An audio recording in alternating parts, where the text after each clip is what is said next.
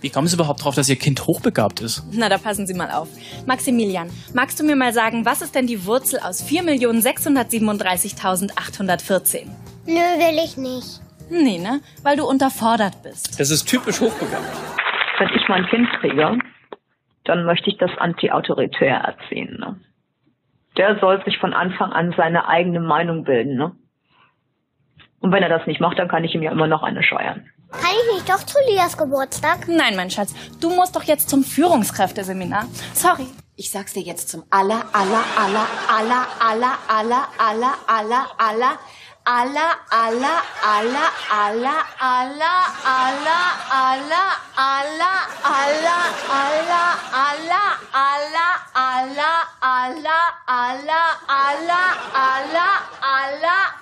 aller, aller, allerletzten Mal.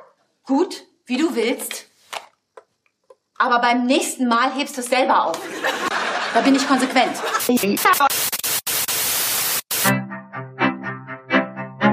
Man, man kann es nicht immer nebenbei laufen lassen, weil sonst verpasst man was. Soziopod. Nee, nee, man muss mitdenken. Ja, ja, oder gefährlich. Soziopod. Hallo, schönen guten Abend. Hallo.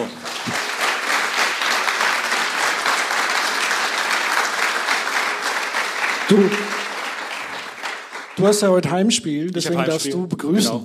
Ja, ich begrüße euch, Sie ganz herzlich hier in der frisch äh, renovierten Akademie in der Evangelischen. Wir sind ganz stolz, hier sein zu können. Ganz neu eröffnet. Und ich begrüße wie immer am Anfang Herr Breitenbach. Und ich begrüße wie immer recht herzlich Professor Dr. Nils Kögel. Hallo. Wir haben ein spannendes Thema heute für Sie, für euch. Ich bleibe mal bei euch. Ich glaube, mit dem Sie lassen wir mal. Ähm, wir wollen heute über Erziehung sprechen. Das ist deshalb praktisch, weil zur Erziehung jeder was sagen kann und jeder auch was sagen soll. Ähm, wir haben deshalb wieder eine Fishbowl vorbereitet. Herr Breitenbach wird es gleich nochmal genau erklären, aber es ist eigentlich fast selbsterklärend, weil die Anzahl der Stühle schon darauf hindeutet, was wir vorhaben. Und ich übergebe schnell das Wort. Genau, ich erkläre mal ganz kurz, definiere ganz kurz den heutigen Abend. Ähm, und zwar, wir werden anfangen, so 20 bis 30 Minuten ähm, über Erziehung einführen, zu sprechen, zu diskutieren, zu zweit. Ähm, wenn wir zu lange labern, einfach äh, nach vorne kommen und sozusagen das Podium eröffnen, weil der zweite Teil des Abends ist tatsächlich hier sind zwei Plätze frei. Das ist die sogenannte Fishbowl. Langjährige Soziopod-Hörerinnen und Hörer werden das kennen, das Prinzip. Das heißt, dann seid ihr am Zug. Das heißt, ihr könnt euch einschalten in die Diskussion, ihr könnt nach vorne kommen, hinsetzen, Fragen stellen, mit uns ins Gespräch kommen und dann eben vertiefend das Thema mit uns diskutieren. Ähm, da hier auch ganz die ersten zwei Reihen zumindest frei sind, wäre es vielleicht ein ganz schönes Signal, ähm, wenn sich schon die Leute, die sich entschließen, nach vorne zu kommen, schon einen Beitrag haben, sich dann auch schon mal hier vorne platzieren, bevor hier dann sozusagen äh, der Platz besetzt wird. Soweit verstanden? Muss ich noch mal abfragen? Nein, geht. Okay, dann würde ich sagen, wir ähm, an. legen wir los. Wo, hier sitze ich, gell? Ja, ja. So, wie immer im Soziopod ähm, die Definition. Wir fangen ja immer an mit einer Definition. Was ist eigentlich Erziehung? Und diesmal hast du einen Schmankerl mitgenommen. Mhm. Ja. Warst ganz stolz, dieses Ganz Definition stolz, ja, weil ich habe jetzt nochmal die ganzen Lehrbücher, die ich auch selbst verwende, durchgeblättert und da gibt's ja immer so unglaublich komplizierte pädagogische Definitionen. Die habe ich jetzt nicht mitgebracht, sondern ich habe eine einfache gefunden. Nämlich vom Sozialpädagogen Klaus Mollenhauer. Der war mal hier in Frankfurt auch an der Uni, hat unterrichtet und der hat eine schöne Formel formuliert. Er hat gesagt, Erziehung ist, Doppelpunkt, die Weitergabe von Kultur an die nächste Generation. Das heißt, es geht darum, irgendwie unsere kulturellen Bestände irgendwie weiterzugeben, dass sie nicht verloren werden. Weil Gesellschaft heißt ja, sie geht weiter, auch wenn eine Generation stirbt, weil eine nächste Generation nachkommt, die das weiterführt, verbessert, anders macht als wir. Und deshalb müssen wir bestimmte Techniken, bestimmte Wissensbestände vermitteln. Und diese Praxis nennt man Erziehung. Jetzt äh, Kultur natürlich ein riesengroßer Begriff und auch immer wieder aktuell in der Diskussion, Thema Leitkultur und so weiter. Ähm, aber was würdest du jetzt sozusagen unter Kultur verstehen, Weitergabe von Kultur? Ja, also Kultur, wenn man das Ganze pädagogisch anguckt, gibt es äh, meinen Kollegen aus Mainz, Oliver Hechler, der hat gesagt, Kultur kann man pädagogisch bezeichnen als so drei Dinge, nämlich können, wissen und wollen. Also wir müssen unseren Kindern, Jugendlichen irgendwie das Können beibringen, dass sie befähigt, in der Gesellschaft handlungsfähig zu werden. Das heißt, ich muss sprechen können, schreiben können, lesen können, laufen lernen, mit Messer und Gabel essen, mich richtig anziehen und so weiter. Das wäre so diese Könnensebene. Und der prototypische Lernraum dafür ist die Familie. Also dort lerne ich laufen, sprechen und so weiter, wenn es gut läuft. Ja. Der zweite Bereich ist der Bereich des Wissens. Also was muss ich alles für Kenntnisse erwerben, um irgendwie in der Gesellschaft zurechtzukommen? Prototypischer Lernraum Schule. Also was kann ich alles über die, über die Welt wissen? Schule ist schon mal ein ganz schwieriges Ding, weil da wird auch entschieden, was wissenswert ist. Ja? Also was ist eigentlich das, was wir wissensmäßig weitervermitteln wollen und was wollen wir auch nicht weitervermitteln. Da gibt es Selektion und das entscheiden die Institutionen, die Schulen, auch die Universitäten zum Beispiel, entscheiden ja auch, was wir weitergeben und was nicht. Dritter Bereich ist der, der mich am meisten interessiert, nämlich der Wollensbereich. Das ist die Frage nach so Werten, nach Moral, nach Ethik. Wozu verwende ich eigentlich mein Wissen? Ja, also ein Tresorknacker muss ja auch technisch was drauf haben, damit er diese Technik kann. Aber wofür er es einsetzt, ist natürlich ein Problem. Ja? Deshalb müssen wir Kindern auch nicht nur Techniken beibringen, sondern auch die Frage, wozu benutzen die das? Und das ist dieser dritte Bereich des Wollens mit Werten, mit Moral und so weiter. Und wie weit kann man jetzt sozusagen Erziehung da so ein bisschen einordnen? Also wer erzieht eigentlich in welchen Phasen des Lebens? Hört Erziehung irgendwann auf oder ja. werden wir auch noch erzogen? Irgendwie? Ja, also jetzt so ganz, das, das ist jetzt so Begriffsarbeit, aber Klassiker sagen, Erziehung hört dann auf, äh, wenn Mündigkeit entstanden ist. das ist die Frage, wann das passiert. Ja, also Schleiermacher bekannter Pädagoge des 19. Jahrhunderts hat gesagt, Autonomie und Mündigkeit ist das Ziel von Erziehung. Ja? Also wenn so die Asymmetrie von Erzieher oder Erzieherin und Kind ausgeglichen ist zur Symmetrie, dann ist Erziehung abgeschlossen. Deshalb würde man nicht sagen, äh, wir erziehen in der Erwachsenenarbeit, sondern Erwachsenenbildung, Herr Nikrawitz aus der Erwachsenenbildung würde sagen, da geht es eher um Bildung. Da geht es jetzt nicht so sehr um Erziehung, sondern da geht es um Bildung, die aufbaut auf vorhandenen Erziehungsprozessen. Aber natürlich muss man manchmal auch was nachholen. Also muss man sich auch selbst erziehen. Mit dem Messer Gabel essen kriege ich immer noch nicht ganz hin. Ich war neulich in so einem Restaurant. Ist ja egal, also das ist schwierig manchmal sogar. Da muss man das nachholen. Aber es endet schon da, würde man sagen, im Jugendalter, Erwachsenenalter, wo man mündig ist. Da ist Erziehung vorbei. Also ich stelle mir Erziehung als was sehr Fluides, was sehr Flüssiges vor. Du hast ja schon gesagt, dass Dinge ändern sich, Lehrpläne ändern sich, aber auch Traditionen ändern sich, ähm, Eltern ändern sich und so weiter. Kannst du mal irgendwie so einen, so einen kurzen Rückblick über Historie? Wie hat sich Erziehung eigentlich verändert und was ist so der Stand heute? Also ähm es gibt diese berühmte Erziehungsstilforschung, kommt aus der Psychologie eher, aus der pädagogischen Psychologie. Die haben versucht, so Grundmuster von Erziehung mal rauszuarbeiten. Und die kann man ganz gut verwenden, um das Ganze historisch mal sich anzugucken.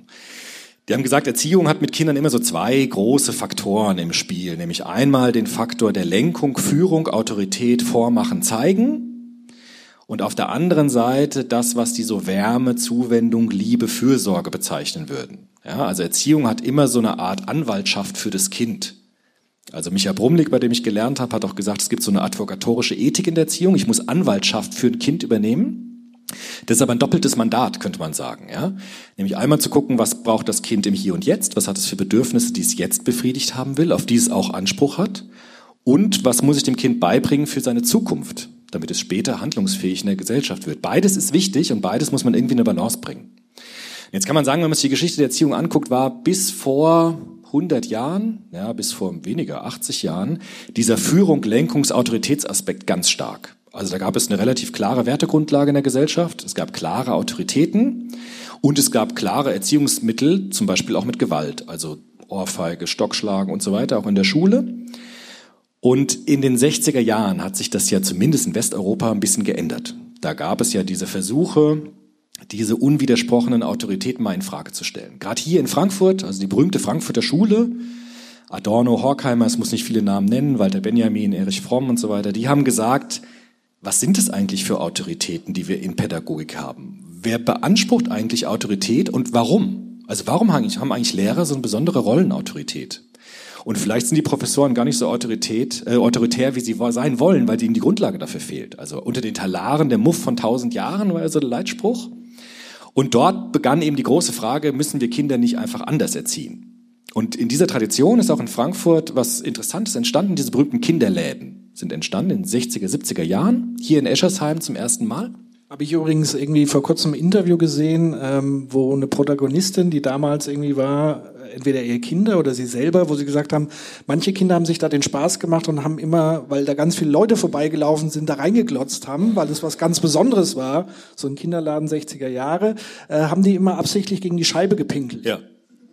Passt gut dazu, weil das war genau der Sinn. Also diese Kinderläden haben jetzt versucht, mal das umzusetzen, was die Philosophen und Soziologen gesagt haben. Wir versuchen mal die Macht und die Autorität aus der Erziehung rauszuziehen. Kinder an die Macht. Also Kinder an die Macht. Grönemeyer-Lied damals Genau, auch. ja. Und haben äh, Kinderläden, äh, heißen übrigens deshalb Kinderläden, weil damals in den 60er Jahren ganz viele Supermärkte aufgemacht haben und diese kleinen Tante-Emma-Läden pleite gegangen sind. Dadurch ist dieser Raum entstanden und da haben dann diese, diese Kinderkrippen und Kinderläden dann dort Platz gefunden. Interessant, ja. Und die haben versucht, ähm, so eine Art radikale oder konsequente Rousseau-Pädagogik anzuwenden, also wachsen lassen. Nicht so stark führen, die Macht herauszunehmen, nicht so stark auf das Kind mit Autorität zu reagieren, sondern ganz stark Fürsorge, Wärme und nicht so stark Lenkung. Und das war die Idee des Kinderladens. Gibt's bis heute auch noch. Also es gibt auch hier im Nordend äh, noch Kinderläden. Ja, die sind vielleicht ein bisschen anders als früher, weil auch die Leute aus den 60er Jahren jetzt ja auch älter geworden sind und dann werden auch die Institutionen ein bisschen älter, klar. Aber diese Idee gibt's immer noch. Man hatte sie damals unter den Begriff gefasst, antiautoritäre Erziehung. Also weg von der Autorität hin zur Selbstbestimmung. Also man könnte sagen, diese, diese eine Mandat, man, dieses eine Mandat Staat zu machen, nämlich das Kind im Hier und Jetzt mit seinen Bedürfnissen wahrzunehmen und die Zukunft offen zu lassen. Das war so die Idee. Gab es dann sowas wie Erzieherinnen, Erzieher damals oder hatten die irgendwie auch eine komplett andere Rolle? Also das ist ja einfach nur, die haben ja viel gewähren lassen, also wie gesagt, gegen die Scheibe pinkeln. Ja. Ähm, haben die sozusagen nur die Grundbedürfnisse, Essen machen und so weiter und haben gar nicht pädagogisch eingegriffen? Oder So wie kann man das ich nicht sagen. Ich, ich, ich rede jetzt auch ein bisschen verkürzt in Klischees. Also wenn Erzieherinnen, Erzieher hier sind, die in Kinderläden arbeiten, müssen die das auch später in der Diskussion korrigieren.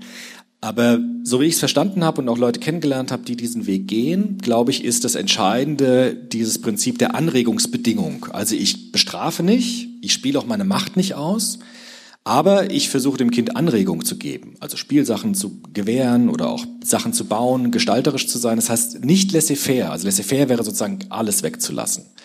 Und antiautoritäre Erziehung heißt eigentlich schon so Anregung zu geben, Materialien bereitzustellen, aber dieses, diesen Faktor Macht und Autorität möglichst rauszuziehen. Ich glaube, das war der Anspruch dieser Pädagogik. Klingt ja auch so ein bisschen nach Montessori-Pädagogik. Ja, genau. Also, Also die sozusagen, war äh, so. hilf mir es selbst zu tun, Ja. also sich selber zurückzunehmen und eher Angebote zu machen, dass man selber spielerisch, entdeckerisch sozusagen die Welt erlernt. Genau. Ja, und das war lange Zeit ein sehr starkes Paradigma auch in der Erziehungswissenschaft. Also die Professoren, bei denen ich gelernt habe, waren, kamen alle irgendwie aus dieser Ecke. Ja.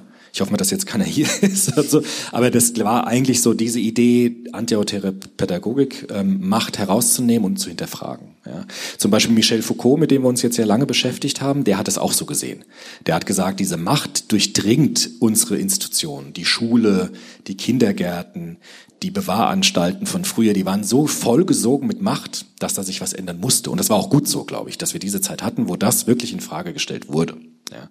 So, jetzt ist aber die Frage, jetzt kam in den 90er Jahren, 80er, 90er Jahren so eine starke Gegenbewegung. Da wurden so Bücher geschrieben mit dem Titel Lob der Disziplin. Ja, zurück zur Disziplin. Wir können unsere Kinder nicht einfach so machen lassen. Wir müssen wieder diese Autorität nach vorne bringen. Und da gab es sehr viele auch bekannte Autoren, Autorinnen, die das stark gemacht haben. Zum Beispiel, du hast es schon gesagt, im Vorfeld diese Amy Chuan mit der Tigermama, die gesagt hat, ich gehe wieder auf Leistung. Wie wir es auch im Trailer gehört haben. Ja, also mein Kind ist hochbegabt, wie alle Kinder heute, und brauchen deshalb ganz viel Fleiß und Disziplin, damit sie äh, das erreichen können, was sie machen sollen. Weil sonst überholen uns die chinesischen Kinder und so weiter und dann wird alles schlechter und so. Ja. Und in dieser Situation ist meines Erachtens heute die Pädagogik sehr stark. Also dieses Spannungsfeld zwischen einerseits dieser reformorientierten Pädagogik und diesem Anspruch auf Leistung, Disziplin, Autorität. Das heißt, heute kann man eigentlich sagen, wir sind sehr pluralistisch unterwegs. Also wir haben sozusagen im Laufe der Zeit all die pädagogischen Konzepte kennengelernt. Es kommen neue dazu. Manchmal erinnert mich das auch so ein bisschen an unseren Ernährungsreligionen. Also da gibt's mal wieder die neue Ernährungsform, Low Carb, äh, fettarm, dann da wieder das und das. Und ähnlich habe ich so das Gefühl, es kommt auch jedes Jahr irgendwie mindestens 10, 20 neue Erziehungsratgeber auf den Markt. Das heißt, die ultimative Antwort gibt's in dem Fall noch nicht. Es gibt immer ganz viele Angebote. Was aber so aus meinem Gefühl auch dazu führt, dass die Unsicherheit immer größer wird. Also je mehr Angebote ich habe, desto unsicherer werde ich. Habe ich denn jetzt wirklich das Richtige gemacht letztendlich? Kann man also sozusagen sagen, dass heute eher so ein riesiges Mischangebot an Erziehungsformen stattfindet? Ja, also genau das ist die Situation. Also Erziehung ist so plural wie unsere Gesellschaft. Hängt auch damit zusammen, dass die 68er, ich nenne sie jetzt mal so, ich weiß, da gibt es jetzt auch schon wieder einen Riesendiskurs, wer waren die eigentlich und so. Götz Ali zum Beispiel, interessanter Autor, der hat die jetzt auch sehr stark nochmal in Frage gestellt, ist ja auch egal, wegen auch da, ja, weil der gesagt hat, natürlich gibt's auch dort wieder neue Autoritäten, die sofort wieder kommen, ja, und die sofort wieder ähnliche Mechanismen anwenden wie die, die, die, sie, die sie eigentlich kritisiert haben. Der Robert Gernhardt hat so einen schönen Satz geprägt, die größten Kritiker der Elche sind selber welche. Das war so eine Antwort auf diese Bewegung, ja. Ähm, was wollte ich jetzt sagen? Genau. Weil nämlich diese Frage nach Pluralität hat auch damit zu tun, dass so viele Werte und Normen, die früher Allgemeingültigkeit hatten, die auch gesellschaftlich unhinterfragt waren, ganz stark in so Persönlichkeit hineingegangen sind. Also heute gibt es so eine Vielfalt an Werten. Heute ist es so, dass jeder eigentlich für sich selbst ganz viel entscheiden kann und in der Gesamtgesellschaft eine große Pluralität herrscht.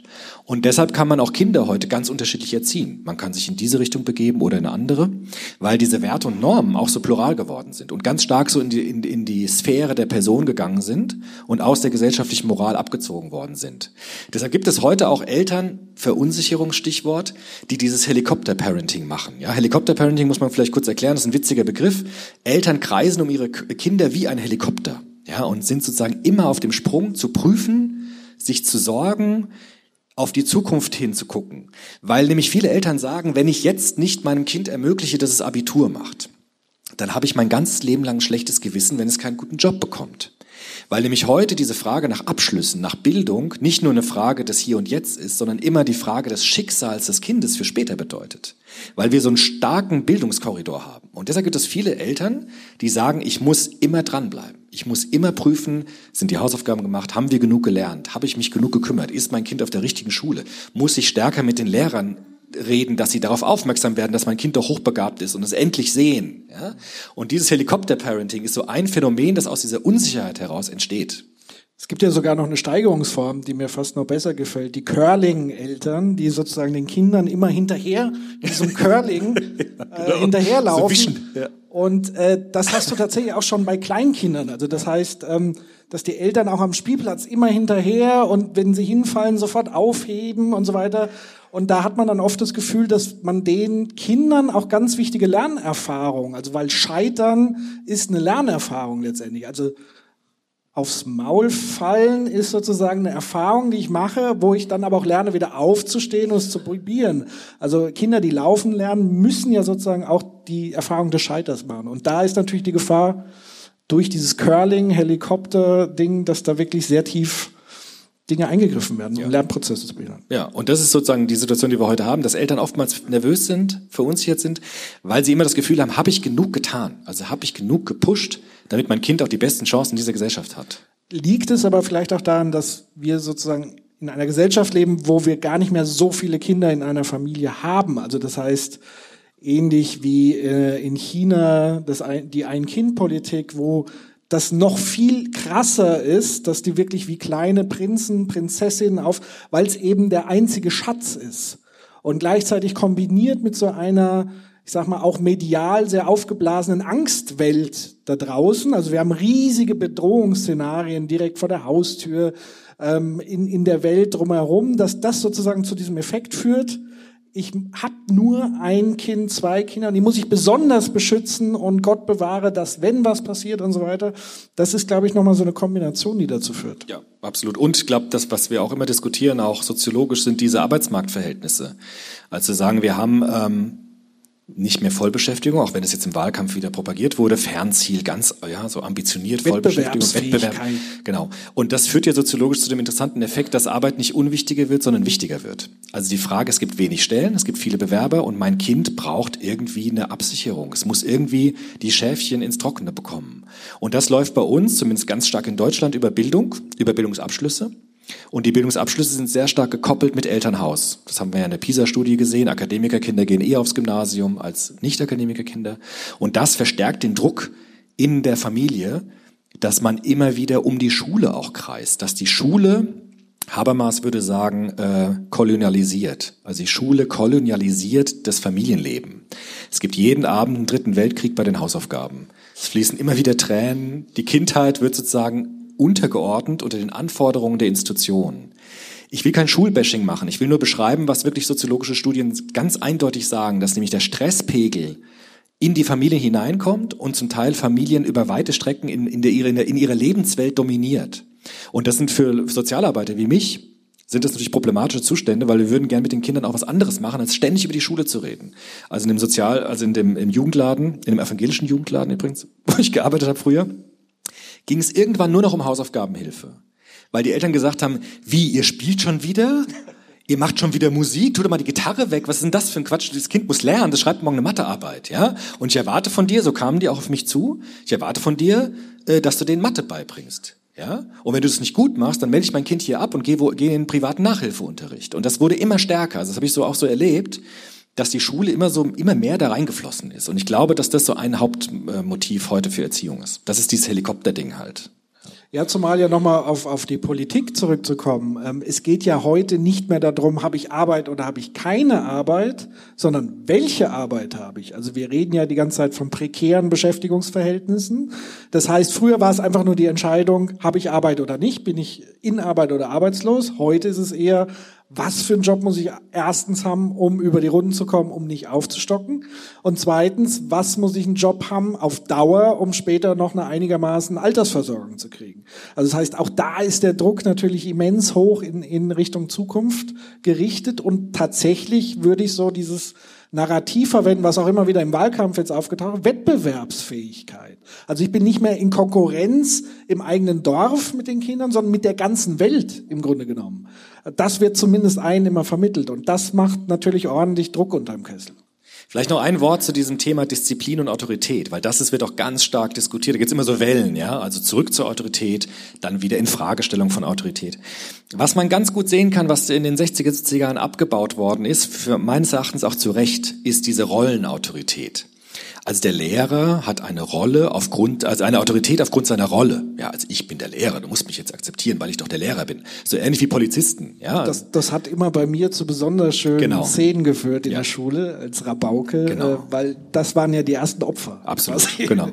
Und das ist heute, glaube ich, ganz nivelliert. Also wenn ich vor meine Studenten trete und sage, ich bin der Herr Professor, fangen alle an zu lachen. Zwar zu Recht, weil dieses Rückzug auf Rolle ist heute nicht mehr, einfach nicht mehr praktikabel. Das funktioniert bei Polizisten vielleicht, ja, aber auch nicht mehr ganz so gut wie früher. Es funktioniert in den pädagogischen Institutionen eigentlich nicht, weil Kinder nicht mehr bereit sind, einfach jemanden zu akzeptieren, nur weil er eine bestimmte Rolle hat. Man kann auch sagen, ähm, du musst mir eher beweisen, wer du bist, jenseits dessen, was du für eine Rolle hast. Das ist eigentlich heute im Moment die Situation. Ja, ich würde fast sagen, dass Autorität immer äh, Beziehungsarbeit ist. Genau, das wäre jetzt die Antwort. Rollenarbeit ist sozusagen diese einseitige. Ich bin hier, ich habe die Rolle, die Funktion, du hast mir zu gehorchen. Und das andere ist ja, es gibt ja natürliche Autorität und die entsteht ja nur in Interaktion mit anderen. Genau. Also Vertrauen und Respekt und so weiter. Ich glaube, das ist ein Missverständnis auch heute, das häufig in Diskussionen passiert. Häufig erzählen auch Eltern, habe ich auch viele Gespräche gehabt, die gesagt haben, die Kinder respektieren uns nicht mehr. Früher haben wir die Lehrer noch respektiert, ja, und heute respektieren wir sie nicht mehr. Ich glaube nicht, dass das stimmt. Ich glaube, dass wir früher nicht mehr Respekt vor Rollen hatten, wir hatten mehr Angst vor Rollen. Ja, also glaub, vor das, den Stöcken. Von den Stöcken. Und das war eben nicht Respekt, sondern es war Angst. Und deshalb ist für Pädagogen immer ganz wichtig zu unterscheiden, geht es hier um Angst oder geht es um Respekt? Und ich glaube, wir haben die, gerade diese Generation 68 hat den Kindern versucht, die Angst zu nehmen vor Autoritäten, was gut war. Nur ist jetzt die Frage, wo, was gibt es jetzt für einen Respekt? Also was ist jetzt eigentlich mit dem Respekt los, wenn die Angst weg ist? Jetzt brauche ich einen neuen Respekt. Und da gibt es jetzt so neuere Vorschläge von Pädagogen wie zum Beispiel Jesper Juhl oder auch Wolfgang Bergmann im deutschsprachigen Raum, Heim Omer, international gesehen, Remo Lago in der Schweiz. Die sagen, wir brauchen heute in der Erziehung eine andere Form des Respekts. Die nennen das auch die neue Autorität. Die sagen nämlich, wenn es so ist, dass wir uns nicht mehr auf unsere Rolle zurückziehen können, müssen wir durch unsere Person überzeugen. Das heißt, Pädagogik wird super anstrengend, weil ich muss mir den Respekt verdienen. Ich muss mir auch den Respekt von meinen Studenten verdienen, ja, indem ich zeige, ich kann wirklich was. und es lohnt sich, mir zuzuhören. Wir mussten uns als Soziopod den Respekt verdienen, indem wir gute Qualität abgeliefert haben, weil der Soziopod selbst interessiert auch keinen, wenn da nichts dahinter steht. Und das kann man sehr gut auf die Pädagogik übertragen. Also respektiert wird heute eine Autorität dann, wenn sie es wert ist, respektiert zu werden. Und das heißt, meine Person muss in den Vordergrund kommen. Also ich muss zeigen, was ich will. Ich muss zeigen, wer ich bin. Ich muss meine Werte artikulieren. Ich kann mich nicht mehr zurückziehen auf Allgemeingüter. Das macht man nicht. Du bist ein böses Kind. Wenn du es nochmal machst, dann hau ich dich oder sperre dich in Schuppen. Das geht heute nicht mehr. Sondern ich muss durch meine Person zeigen, dass es sich lohnt, mir zuzuhören, weil ich was zu sagen habe. Und deshalb wird Pädagogik heute eine anstrengende Arbeit, ein anstrengender Job. Ja, wobei, da, da würde ich fast so ein bisschen kritisch reingrätschen wollen, weil das hört sich ja schon so an, äh, es hat nur mit mir wieder zu tun.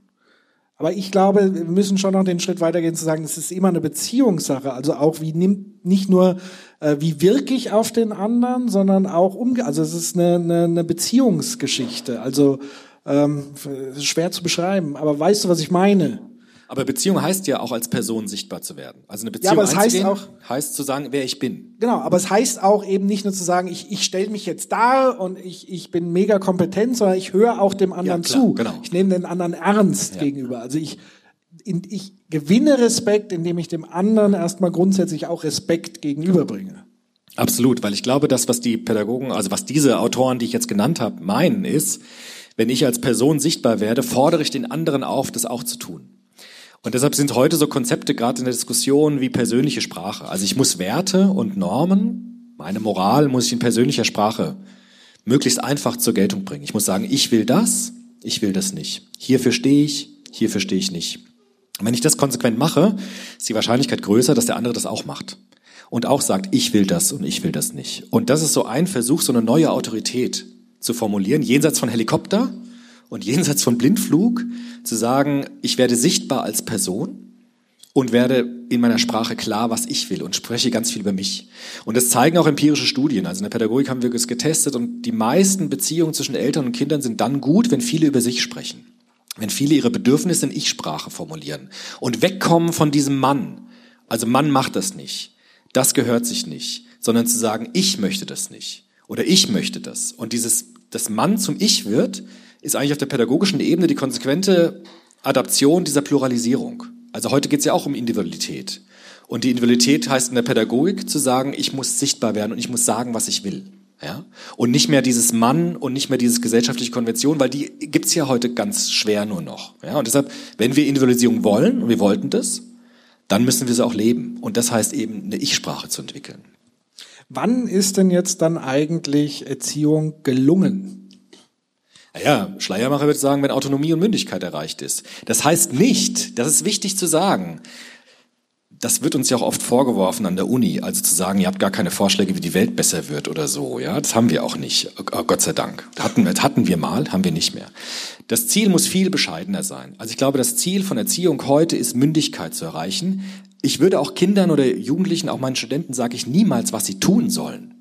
Ich würde aber dafür plädieren, dass man sie so erzieht, dass sie wissen, was sie tun, wenn sie es tun und verantwortlich werden können. Das heißt, auch wenn jemand ein Verbrechen begeht, heißt das nicht unbedingt, dass das jetzt eine falsche Erziehung war, wenn er es denn mündig aus Mündigkeit heraus gemacht hat. Ja? Also die Frage, ob du ein gutes Leben hast oder nicht, entscheidet sich dann auf der moralischen Ebene, aber nicht auf der pädagogischen. Pädagogik heißt, jemanden zu befähigen, Verantwortung, Autonomie und Mündigkeit für sein Leben zu gewinnen. Was er dann damit macht, als Erwachsener, ist dann sein Ding und dafür muss er auch gerade stehen. Aber Pädagogik ist sozusagen die Ermöglichung von Freiheit, von Autonomie und Mündigkeit. Und mehr sollte sie, finde ich, auch nicht sein. Also ich bin ganz schwer dagegen, Pädagogik als Weltverbesserungsprogramm hinzustellen. Also zu sagen, wenn wir doch unsere Kinder nur richtig erziehen, wird die Welt besser, wie im Idealismus. Ich glaube, das ist gescheitert. Also ein Beispiel einfach mal zu machen, Mündigkeit wäre jetzt, ähm, du hast jemanden, der eine Straftat begeht. Die begeht er mit voller Mündigkeit, also er entscheidet sich dafür, trägt die Verantwortung. Ist das schon Mündigkeit oder ja, ist dann auch in dem Fall könnte man sagen Erziehung gelungen? Ja, das ist halt die Frage. Also wir haben ja im, im Strafrecht haben wir jetzt zum Beispiel diese ähm, eingeschränkte Mündigkeit ne, zur Strafunfähigkeit und so weiter. Und deshalb sagen wir auch, es gibt bestimmte Grade von Mündigkeit und es geht ja auch ins Strafmaß ein. Wenn jemand ganz mündig ist, bei bester geistiger Gesundheit und eine Straftat begeht, dann muss er sich dafür verantworten. Wenn er irgendeine pathologische Störung hat, wird das dann abgemildert oder umgewandelt und so weiter. Aber diese Mündigkeit herzustellen, ich glaube, das ist Ziel von Erziehung. Genau wie Schleiermacher das 19. Jahrhundert gesagt hat.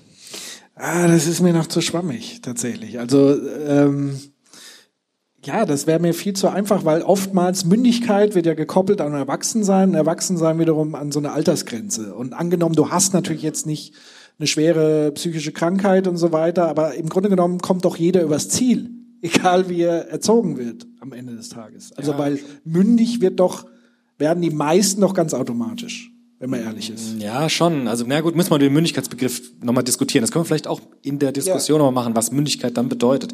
Aber ich will das nur so überspitzt sagen, weil wir hatten, und ich habe das ja alles gelesen, auch diese furchtbaren Erziehungsprogramme, die versucht haben, Menschen zu etwas hinzuerziehen und dann den Versuch zu haben, wir können darauf eine bessere Gesellschaft aufbauen. Und die sind alle gescheitert. Deshalb glaube ich, müssen wir als Pädagogin, als Pädagogen bescheiden sein. Also zu sagen, es geht nicht darum, dass ich jetzt einen Menschen forme, sondern es geht darum, dass ich Anregungen biete, Unterstützung biete dafür, dass jemand seine Mündigkeit im besten Sinne entwickelt. Aber was das dann normativ bedeutet, darüber können wir vielleicht dann nochmal mit den Leuten diskutieren. Genau, also Was wer das heißt. jetzt schon gerne einsteigen möchte, ähm, kann gerne nach vorne kommen. Ich wechsle vielleicht auch mal den Stuhl, dass dann hier sind ja auch zwei Mikros. Ich gucke mal, ob die an sind. Bestimmt. Alles klar, da gehe ich mal rüber. Ja. Und vielleicht können wir an dem Punkt der Diskussion eröffnen, wenn jemand möchte. Wenn nicht, machen wir weiter. Machen wir weiter. genau. Knallhart. So, oder wollen wir doch eine Pause machen? Nö. Wir machen jetzt weiter. Also, wenn, wenn jemand mitdiskutieren will, kommt einfach nach vorne, dann machen wir weiter. Äh, wenn nicht, rede ich jetzt hier mit dir. Genau. Äh, Vielleicht nochmal so ein. Begriff zum Mündigkeitsding nochmal. Also natürlich gibt es ja auch in Gefängnissen zum Beispiel so pädagogische Angebote. Wir sprechen ja heute auch nicht mehr nur von Bestrafung, sondern auch von Resozialisation, ja, also von Wiederherstellung von gesellschaftlich produktiver Form des Lebens. Und das hat natürlich schon auch was mit Erziehung zu tun, auch im Erwachsenenalter, mit Bildung zu tun. Aber auch da, glaube ich, geht es nicht darum, jemanden umzudrehen und zu sagen, ein Verbrecher wird jetzt ein guter Bürger, sondern zu sagen, ich versuche dich wieder so fit zu machen, dass du gesellschaftlich handlungsfähig wirst, ohne das machen zu müssen, was du getan hast. Und das, glaube ich, ist auch in dem Bereich ein interessanter Bildungsbegriff. Also zu sagen, es geht darum, jemanden wieder in Stand zu setzen, sein Leben so zu leben, dass er keinem anderen schadet. Und das würde eine Vergrößerung der Mündigkeit bedeuten, damit er nicht wieder im Knast landet oder arbeitslos wird oder sonst irgendwas. Was waren denn äh, jetzt mal abseits vom Thema, ich sag mal, Wettbewerbsfähigkeit so früher, also mal beschrieben, was Rousseau beispielsweise als großer Vorreiter der Reformpädagogik, was waren seine Ideale, seine Vorstellungen für gelungene Erziehung? Also Rousseau war sozusagen der Begründer dieser ganzen Phänomene, die wir jetzt besprochen haben. Also er hat gesagt, wir müssen wegkommen von diesem Gängeln der Kinder. Also Rousseau, vielleicht ganz kurz zu sagen, war ein ähm, Pädagoge und Philosoph des 18. Jahrhunderts. Und der hat zum ersten Mal im Grunde richtig gesagt, Kinder haben ähm, so eigene Bedürfnisse und Erwachsene müssen diese Bedürfnisse achten, müssen auch Kinder erforschen, was sie brauchen, damit es ihnen gut geht. Und er hat schon damals diese furchtbaren Praktiken gegeißelt, dieses ähm, Wickelns. Ja? Also damals haben, wurden Babys so richtig eingeschnürt und wurden so wie Wäscheklumpen an Haken aufgehangen. Kann man sich heute kaum mehr vorstellen. Also wir haben das auch gemacht, also bis auf den Haken. Aber es gibt tatsächlich, äh, die, das nennt sich Pucken. Ja, genau. Und man packt die sozusagen richtig ein, vor allen Dingen bei Säuglingen, und das hilft tatsächlich, sich zu hilft, beruhigen. klar. Aber man hängt sie natürlich nicht. Das war, also die Praxis heute auch, bei Rousseau war das tatsächlich so eine Stilllegung von Kindern. Also sie wurden so, so eng gebunden, dass sie kaum noch atmen konnten, konnten dann auch nicht mehr schreien und wurden im Grunde verwahrt. Und Rousseau war so mit der Erste, der gesagt hat, das wird Kindern überhaupt nicht gerecht, sondern wir müssen Kinder laufen lassen, spielen lassen, ihre Gliedmaßen entwickeln lassen, so hat er das gesagt. Und dieses Rousseausche Denken ist dann ganz stark von der Reformpädagogik aufgenommen worden, bis hin dann zu dem, was ich erzählt habe, im 20. Jahrhundert mit Kinderläden, antiautoritäre Erziehung. Das geht ganz stark auf dieses Denken zurück mit, ähm, mit Rousseau. Ja. Ähm, was mich natürlich nochmal interessiert, ist sozusagen die Frage der eigenen Erziehung und die spätere Auswirkung auf die Erziehung anderer. Also wie sehr prägt mich meine eigene Erziehung? Gebe ich das eins zu eins weiter? Wie mühsam ist es sozusagen, das zu durchschauen, zu reflektieren, abzulegen, was zu verändern? Wie würdest du das einschätzen? Also da würde ich auch sagen, Pädagogik, manche, das ist, das, wir wissen das nicht so genau. Muss man wirklich sagen. Es gibt da verschiedene Theorien zu. Ich bin da manchmal eher mehr skeptisch als überzeugt. Viele sagen so, die frühen Jahre unseres Lebens sind so ganz wichtig für uns. Ja? Also was dort passiert in unseren Familien, mit unserer Erziehung, mit unseren Begegnungen und Beziehungen, prägt uns ganz stark auch in einem Erwachsenenalter. Gibt es aber auch wieder Psychologinnen und Psychologen, die das in Frage stellen. Ich glaube schon, dass die ersten Lebensjahre wichtig sind. Wir wissen nicht genau, wie wichtig sie sind. Ist vielleicht auch ein Tipp für Leute, die Erziehungsratgeber lesen. Niemand weiß das wirklich. Also immer, wenn Leute sagen, also das ist so, ja, also die ersten drei Jahre, dann ist alles abgeschlossen, das stimmt nicht. Also wenn wir ehrlich sind, auch die Neurophysiologen wissen das nicht. Ja, also wenn die sagen, wir können das Gehirn von Kindern, das kann niemand. Also niemand weiß das genau, wie das ist. Das muss man einfach so sehen. Es gibt bestimmte Theorien dazu, da muss man gucken, welche Theorie sich bewährt und welche sich nicht bewährt. Ja, würde ich als Popperianer sagen. Wir wissen es nicht genau. Wir wissen, dass die ersten Lebensjahre wichtig sind. Wir wissen nicht genau, wie wichtig sie sind. Was wir wissen, ist, dass es Bildsamkeit gibt. Also wir können an uns arbeiten, und zwar ein Leben lang. Auch das gibt es Psychologen, die das bestreiten. Aber da bin ich als Pädagoge fast schon verpflichtet dazu, das zu sagen. Ja? Weil wir sozusagen immer reflektieren können und uns auch immer verändern können. In welchen Grenzen das geht, wie weit das reicht, das ist eine große Frage. Ich kann mich nicht neu erfinden, aber ich glaube, dass ich nicht versklavt bin von meinen Erziehungspraktiken, die ich genossen habe. Ich glaube aber, dass es schwieriger wird, sich zu verändern, wenn vieles schiefgelaufen ist. Also je problematischer meine Familie natürlich mit mir umgegangen ist, umso schwerer werde ich es haben, meine Kinder anders zu erziehen. Das glaube ich ist auf jeden Fall so. Ja. Also ich kenne das ja so ähm, übertragen es gibt ja so gewisse Verhaltensweisen, die man immer noch als Erwachsener mitträgt, wo man dann immer das Gefühl hat, lag das vielleicht daran, dass damals das und das war? Also beispielsweise, äh, ich bin sehr viel bei meinen Großeltern aufgewachsen. Das war so, ich sag mal, äh, klassische Nachkriegsgeneration, also die den Krieg noch unmittelbar mitgemacht haben und dann auch die Nachkriegszeit. Und da war immer das Thema Essen sehr, sehr groß. Also du musst deinen Teller leer essen wahrscheinlich aus diesem Ding heraus. Es gab eine Zeit, wo es nicht viel zu essen gab. Essen war da was sehr Wertvolles und es war sozusagen was Frevelhaftes, wenn man seinen Teller eben nicht leer gegessen hat.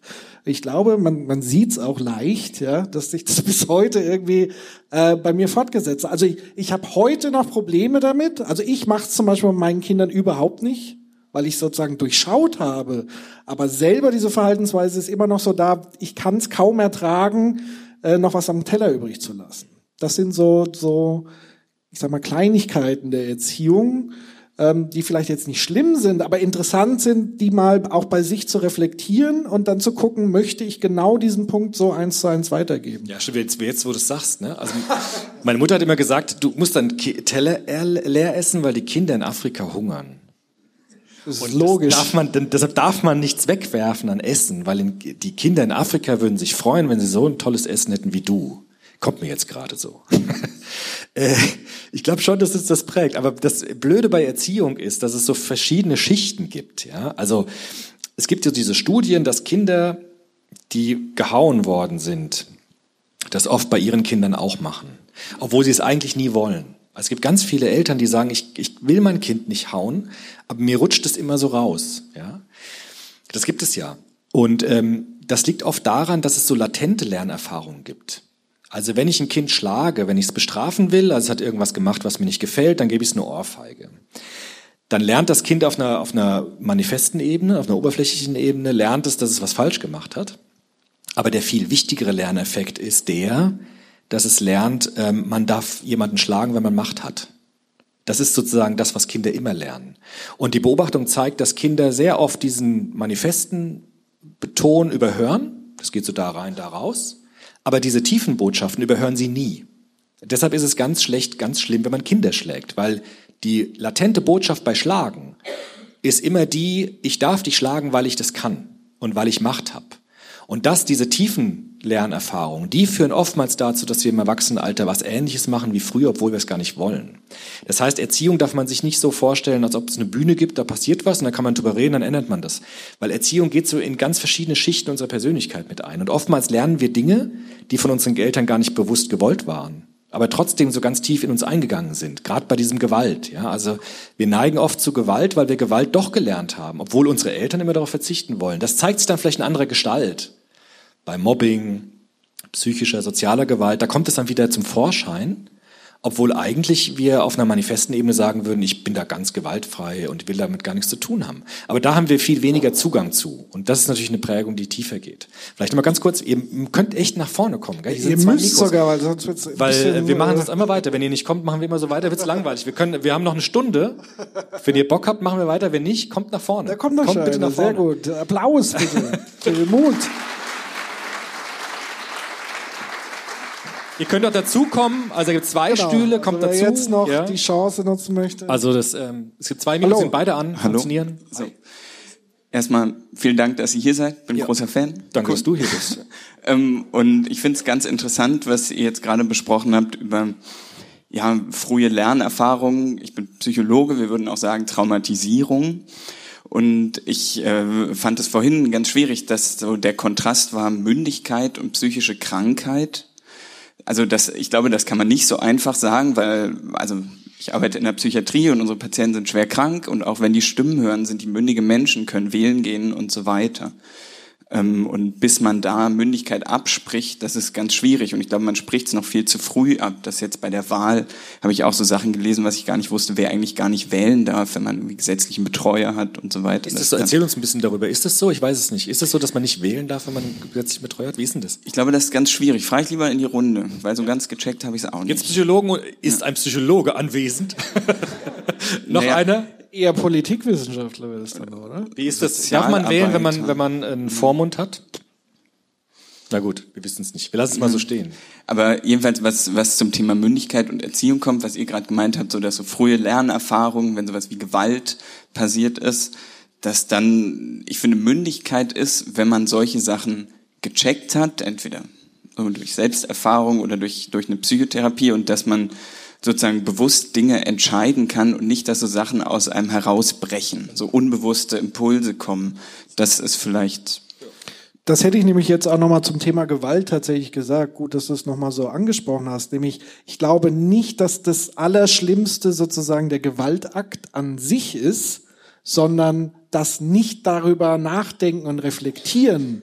Also wenn Gewalt sozusagen zum Automatismus wird, also zum Mittel der Wahl und gar nicht mehr kritisch hinterfragt wird. Also weil es gibt einfach Situationen im Elterndasein, wo man einfach so immens überfordert, gestresst ist, dass dann wirklich mal irgendwann die Hand ausrutscht.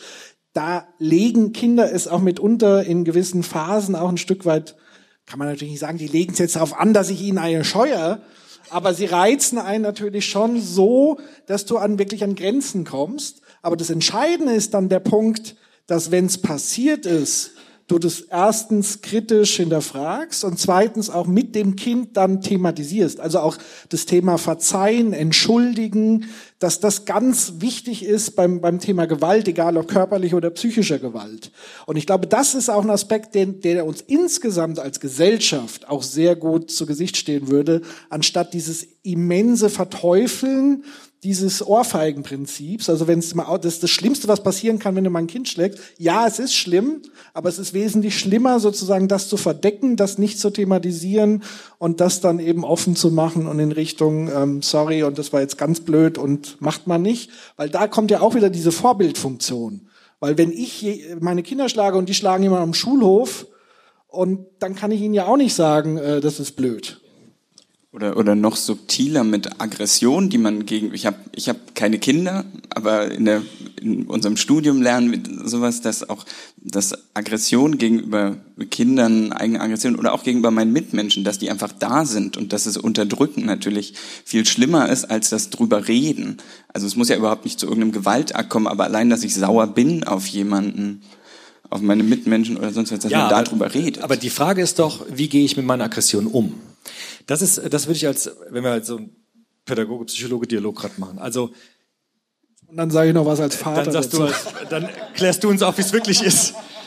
Ähm, wir alle haben Aggression, auch Wut. Nur die Frage ist doch, ob ich diese Wut als Person sage oder ob ich, was wir immer machen, auch an der Uni erlebe ich das oft, äh, so versteckte Pfeile abschießen. Wenn ich einem Kind sage, du pass auf, ich bin sauer auf dich oder ich bin total wütend, weil du irgendwas kaputt gemacht hast, was mir wertvoll ist, dann ist das, denke ich, okay, weil Kinder können mit Aggressionen gut umgehen, die haben selbst welche. Wenn ich aber dem Kind sage, du weißt genau, dass das meine Lieblingskette ist. Du hast genau gewusst, dass mir das wertvoll ist. Du machst immer die Sachen kaputt, die mir wertvoll sind. Du willst immer mit mir spielen, wenn du siehst, dass ich Zeitung lese. Immer kommst du in den falschen Momenten. Wenn du das noch einmal machst, dann darfst du nie mehr mit mir spielen. Das ist ein Umgang mit Aggressionen, der zu Gewalt, also das ist, ein, finde ich, ein gewaltaffiner Umgang mit Aggression. Ich glaube, wir unterscheiden in der Pädagogik, vielleicht ist es in der Psychologie besser, aber in der Pädagogik unterscheiden wir viel zu wenig zwischen Gewalt und Aggression. Aggression heißt nicht unbedingt, dass es immer zu Gewalt kommen muss, weil ich kann auch auf einem gewaltfreien Weg meine Aggression artikulieren. Ich kann sagen, ich bin wütend auf dich. Habe ich zu dir ja auch schon gesagt. Nö. Nee, da hast du es nicht verstanden. Aber, aber was das Schlimme bei Kindern ist, und das machen wir oft, weil wir es selbst auch so gelernt haben in unseren Erziehungspraktiken, ist dieses versteckte Pfeile abschießen. Also wenn ich Zeitung lese, das Kind kommt und sagt, komm Papa, wir spielen, sage ich, musst du mich immer stören, wenn ich gerade mal fünf Minuten Zeitung lese. Weil da gibt's eine Doppelbotschaft. Die Doppelbotschaft lautet nämlich, erstens, du bist doof, weil du siehst nicht, dass ich Zeitung lese und es nicht will. Oder noch schlimmer, du bist zwar nicht doof, aber du bist böse, weil du willst mich ja ärgern. Und das ist fies, das ist gemein. Und Kinder hören immer diese Subtexte. Also Kinder hören immer, dass du bist doof oder du bist böse. Und das merken sie sich immer.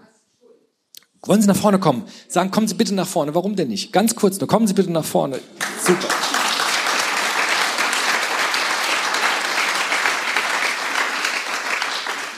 Sagen Sie es nochmal, weil es ist wichtig, dass es alle Das hören. habe ich, das hab ich mir schon gedacht, dass Sie alle hier locken hier. Ja, müssen wir ja. ja damit Sie nicht ewig reden. Ja, genau. Ähm, an Ihrem Ist an, einfach ist an, ja. An Ihrem Beispiel jetzt mal, das ist eine Form, Sie sagen, dass es ist äh, eine Form von versteckter Aggression oder Gewalt, aber und es hat mehrere Botschaften, aber eine Botschaft ist, ähm, die ist ja für das Kind, so sehe ich das. Du hast Schuld. Du störst mich, du machst immer meine Kette kaputt, du kommst immer zum falschen Zeitpunkt. Du, du, du.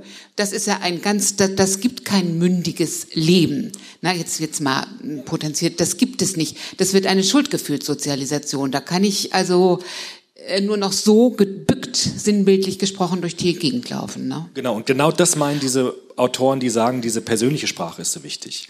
Ich kann sagen, ich bin total sauer, dass du meine Kette kaputt gemacht hast. Und ich will jetzt nicht mit dir spielen, ich will jetzt lesen. Das ist überhaupt kein Problem, damit können Kinder gut umgehen. Aber was wir immer machen, ist diese versteckten Schuldpfeile abschießen. Musst du mich jetzt gerade stören, wo du gerade mal siehst, dass ich jetzt gerade mal hier äh, Ruhe haben will. Und das macht diese Schuld. Und Schuld ist das Gegenteil von Mündigkeit. Genau. Ja. Aber haben wir nicht, also mein, meine Großeltern, mein, auch meine Eltern haben das noch erzählt, sind, sind wir nicht lange Zeit so erzogen worden? Haben wir lange Zeit nicht unsere Kinder so erzogen, dass sie mit Schuld immer erzogen worden sind? Ja, also ich denke, Sie sind eine andere Generation als ich. Ich nehme an, dass Sie mein Sohn sein könnten. Ja. Aber ich bin auf alle Fälle äh, Schuldgefühl sozialisiert. Und das war ein, äh, das war spezifisch für die, ich würde mal sagen, 50er, 60er Jahre. Ne? Man muss gut sein, man muss ordentlich sein, man muss seine Pflichten machen äh, und so weiter und so weiter. Ne? Und ist es die, ich habe es jetzt gerade am Haken, deshalb frage ich es jetzt gerade Ja, ja, machen Sie ruhig, machen Sie ruhig. Ist es nicht die Gefahr, dass wir darin wieder ein bisschen zurückkommen? Gerade mit diesem, was wir am Anfang diskutiert haben, mit der Schule, das ist immer mit Schuld verbunden. Habe ich genug auf die Hausaufgaben geachtet? Haben wir genug gelernt? Ist es meine Schuld? Ist es deine Schuld, wenn du eine schlechte Arbeit schreibst? Ist es nicht auch wieder, dass die Schuld so zurückkommt in die Erziehung? Ist es nicht eine Gefahr? Ich habe an dem Punkt vorhin auch nachgedacht. Kann ich noch nicht so sagen. Also ähm, Eltern sind auch Getriebene. Sie wollen, sie wollen das Beste machen für ihre Kinder und sie meinen, sie müssen sie jetzt, also ein bisschen habe ich jetzt den Faden verloren, ähm, sie müssten sie jetzt trimmen auf Erfolg, auf Leistung, weil sie sonst ihrem Kind etwas schuldig bleiben. Ne? So rum können das vielleicht sein. Aber ich, ich finde es ganz schrecklich, die Erziehung zurzeit. Und ich habe das Gefühl, dass das Thema Schuld nie verschwunden ist aus der Erziehung. Das hätte ich jetzt auch nicht, gesagt. Es ist ja in allen Bereichen ähm, spürbar. Also auf der Arbeit ist es spürbar. Äh, da gibt's ja permanentes Blaming. Wer hat denn jetzt wieder was verbockt? Wer hat da wieder nicht aufgepasst und so weiter? Also das, diese, diese Schuldkultur. Und, und da kommen wir wieder zurück zur Definition. Also Erziehung als Reproduktion von Kultur die ist doch allgegenwärtig, wenn wir mal ganz ehrlich sind. Ja, also Sie wir beide- sind von Schuld umgeben quasi. Ja, Sie beide haben doch den Podcast über die protestantische Ethik gemacht. Ich meine, das ist doch das, was Wir sind in der Evangelischen Akademie, nur, also, nur so bevor, bevor du weitersprichst. Zum Glück nicht die kalvinistische Akademie. Nein, richtig. Du, ich, Entschuldigung, ich wollte dich nicht unterbrechen. Sag weiter. Nee, das war jetzt so eine Vorlage, ne? Ja. Herr Nickel, jetzt darf ich kurz. Äh, protestantische Ethik ist eigentlich eine Schuldethik, muss man tatsächlich sagen. Warum? Weil protestantische Ethik heißt, kalvinistische Ethik ist ja nur ein Teil, ja.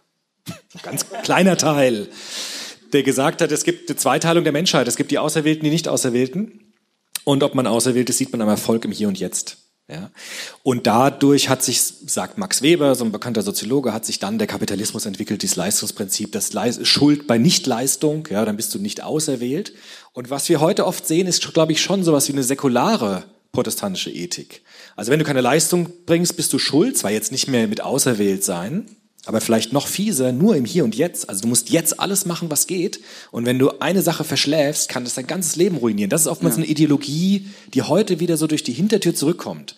Was Ja. vielleicht erinnert an diese Zeit. Ja, dir wird ja auch nichts vergeben, weil du kannst nicht mehr beichten. Ja, richtig, genau, stimmt. Ja, richtig. Ja, ja. Und ist ja auch kein... Ja, Ja. stimmt. Ja. Naja, ja, ja, aber das glaubt ja heute auch keiner mehr. Also es ist ja heute auch nur noch fast, eine, wer geht denn heute schon zur Beichte noch? Geht's vielleicht manchmal, aber das ist nicht, oder doch, weiß nicht. Aber nein, ich glaube, dass der Diskurs in der Gesellschaft tatsächlich ganz stark im Hier und Jetzt geschieht und wir ganz stark diese, diese, diesen Druck auf das Hier und Jetzt verlagern. Da fallen mir nur jetzt zwei Sachen ein. Also es gab ja mal eine Zeit, da wurde unser Staat von zwei äh, protestantischen Ostdeutschen geführt, von Frau Merkel und Herrn Gauck. Ich weiß gar nicht, woher Steinmeier eigentlich herkommt. Aber der ganze, äh, dann die zweite Sache, die, der ganze Diskurs, den Herr Schäuble über Schulden führt und dass Schulden das, das Schlimmste sind, was man irgendwie als Mensch tun kann, passt ja eigentlich auch zu der Sache, dass Schuld so ein omnipräsentes Thema ist. Die Griechen sollen erstmal ihre Hausaufgaben machen. Quasi so als Spruch. Den, Da sind die da, das steckt schon, das steckt schon so dahinter. Also es, es wurde ja schon sehr kolportiert, die Faulen und so weiter und so fort. Dabei hat man es eigentlich mit einem komplexen, strukturschwachen Regierungsbilde zu tun. Also es sind halt, es war halt, ist auch eine andere Kultur, muss man auch ehrlich sagen. Aber da erziehen wir doch auch, ich habe noch nie drüber nachgedacht, aber es ist doch genau das, worüber ihr vorhin geredet habt, dass die sind die Faulen, die sich nicht so toll, äh, also die nicht so toll erzogen werden wie wir hier mit unseren Helikoptereltern so ungefähr. Ja, da- Politische da, Erziehung. Da sind wir ja dann mittendrin auch, äh, äh, wenn wir wieder bei Kultur bleiben, im Kulturkampf. Und das, was wir jetzt auch wirklich gerade erleben, auch in puncto Integration, das ist ja ein tobender Kulturkampf. Also auch ein Kampf der verschiedenen Erziehungen. Wie, welches Verständnis haben wir davon, wie sich eine Kultur verhalten soll und wie nicht? Und da kommt eben ganz oft auch dieser Fleiß und, und so weiter ähm, mit durch. Also auch so ein Stück weit die, die Aufforderung nach Unterwerfung auch ein Stück weit. Ähm, und das ist natürlich auch ähm, ein, ein wichtiger Punkt. Ja. Ja. So, ich gehe jetzt mal wieder, Ah, den schade. Platz frei. Ja, sich aber jemand dann, anderes. dann, Dann muss Sie- jemand freiwillig kommen komm oder Sie dürfen wieder. jemanden auswählen. Ich komme vielleicht Sie, wieder. geben Sie doch einfach dem Mikro irgendjemand in die Genau. Hand. Nehmen Sie es mit. Vielen Dank übrigens. Ah, sehr schön. Da gibt schon die erste Ablösung. Danke.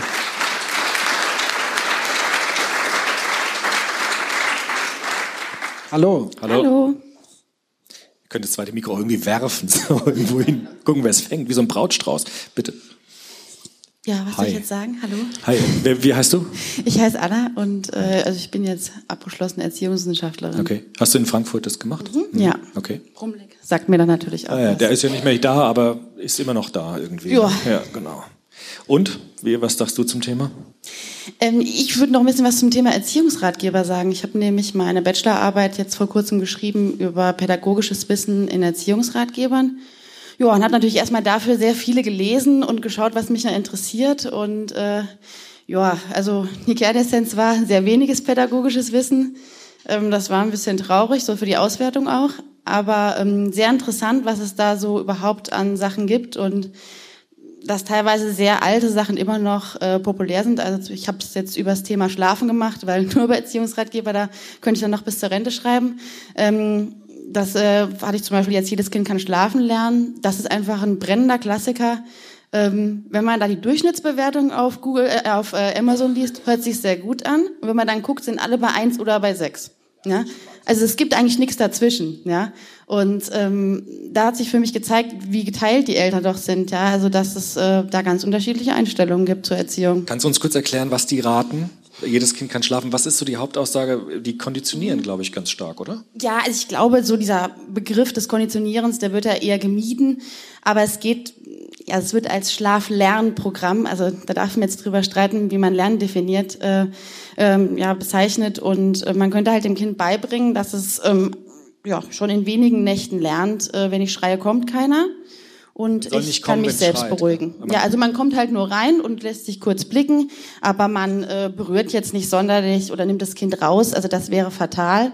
Ähm, sondern man macht das auch nach der Stoppuhr. Also man sagt dann, was weiß ich, am Anfang jede Minute, dann alle drei Minuten, alle neun Minuten. Ähm, und da gibt's halt auch Fälle, wo Frauen sich dann zu Hause einschließen müssen oder geraten wird, setzen sie doch einfach Kopfhörer auf und hören Musik, dann hören sie das Schreien nicht. Oder dann müssen es die Väter machen, weil die ertragen das ja besser als die Mütter. Also viele Mütter kriegen dann Milcheinschuss, aber das, also da muss man dann drüber stehen, ja. Ähm, also das äh, ist schon harter Tobak, aber wird gekauft und meiner Erfahrung nach eher von äh, Eltern ja oder dann ja häufig Müttern, die halt einfach überfordert sind, die ein starkes Schlafdefizit haben, früher gesagt haben, das würde ich nie machen und ähm, irgendwann halt einfach nicht mehr anders können. Ne? Das Sehr heißt- traurig. Das heißt, du als Erziehungswissenschaftlerin würdest es auch äh, sozusagen nicht empfehlen, das so zu machen. Oder was, oder anders formuliert, klar, es funktioniert mitunter, aber sind sozusagen die Schäden am Ende größer als der kurzfristige Effekt? Oder was sind so die Gefahren und Risiken bei, bei dieser Methode? Also es geht ja eigentlich so aufs Färband zurück, das ist so die klassische Methode dahinter. Und ähm, also wenn ich so höre, denke ich ganz schrecklich fürs Kind, ganz schlimm für die Beziehung auch, die man zu den Eltern hat, weil man muss sich das nur selber vorstellen, einem geht's schlecht, man ist angewiesen, um sein Leben zu haben auf jemand anderen, ja, und der kommt nicht zu einem, hilft einem nicht. Ja? Kannst du noch kurz sagen, in welchem Alter man das empfiehlt? Ich glaube, das spielt ja, Ja. auch nochmal eine Rolle. Ja, da gibt's unterschiedliche Empfehlungen. Also der Herr Färber hat ähm, das zwar früher für ein niedrigeres Alter erlaubt, hat aber später korrigiert, auch spätestens erst ab einem Jahr. Ähm, der Klassiker, jedes Kind kann schlafen lernen, der vertrieben wird, äh, sagt aber schon ab einem halben Jahr ist das in Ordnung. Mit welcher Legitimierung ist nicht klar. Ähm, also es ist schon was für sehr kleine Kinder. Wie gesagt, was ich gesagt habe, ganz schrecklich für die Kinder, da stehe ich auf jeden Fall dahinter. Ähm, nun ist es aber so, dass die Eltern ja häufig nicht mehr den familiären Background haben, dass Großeltern da sind, die unterstützen können. Ja, man muss so wie Leute wie mich dann bezahlen, die da kommen und helfen. Ja, ähm, dafür muss man die finanziellen Mittel haben, etc. etc. Ähm, das heißt, man kann sich das jetzt vielleicht nicht vorstellen, aber irgendwann geht man einfach nur noch auf dem Zahnfleisch und man ist sowas von fertig, dass man nicht mehr klar denken kann. Und dann kommt ins Spiel, dass die Leute einfach schnell Aggressionen entwickeln und merken, dass sie einfach keinen Bock mehr auf ihr Kind haben und kurz vorm Durchdrehen sind.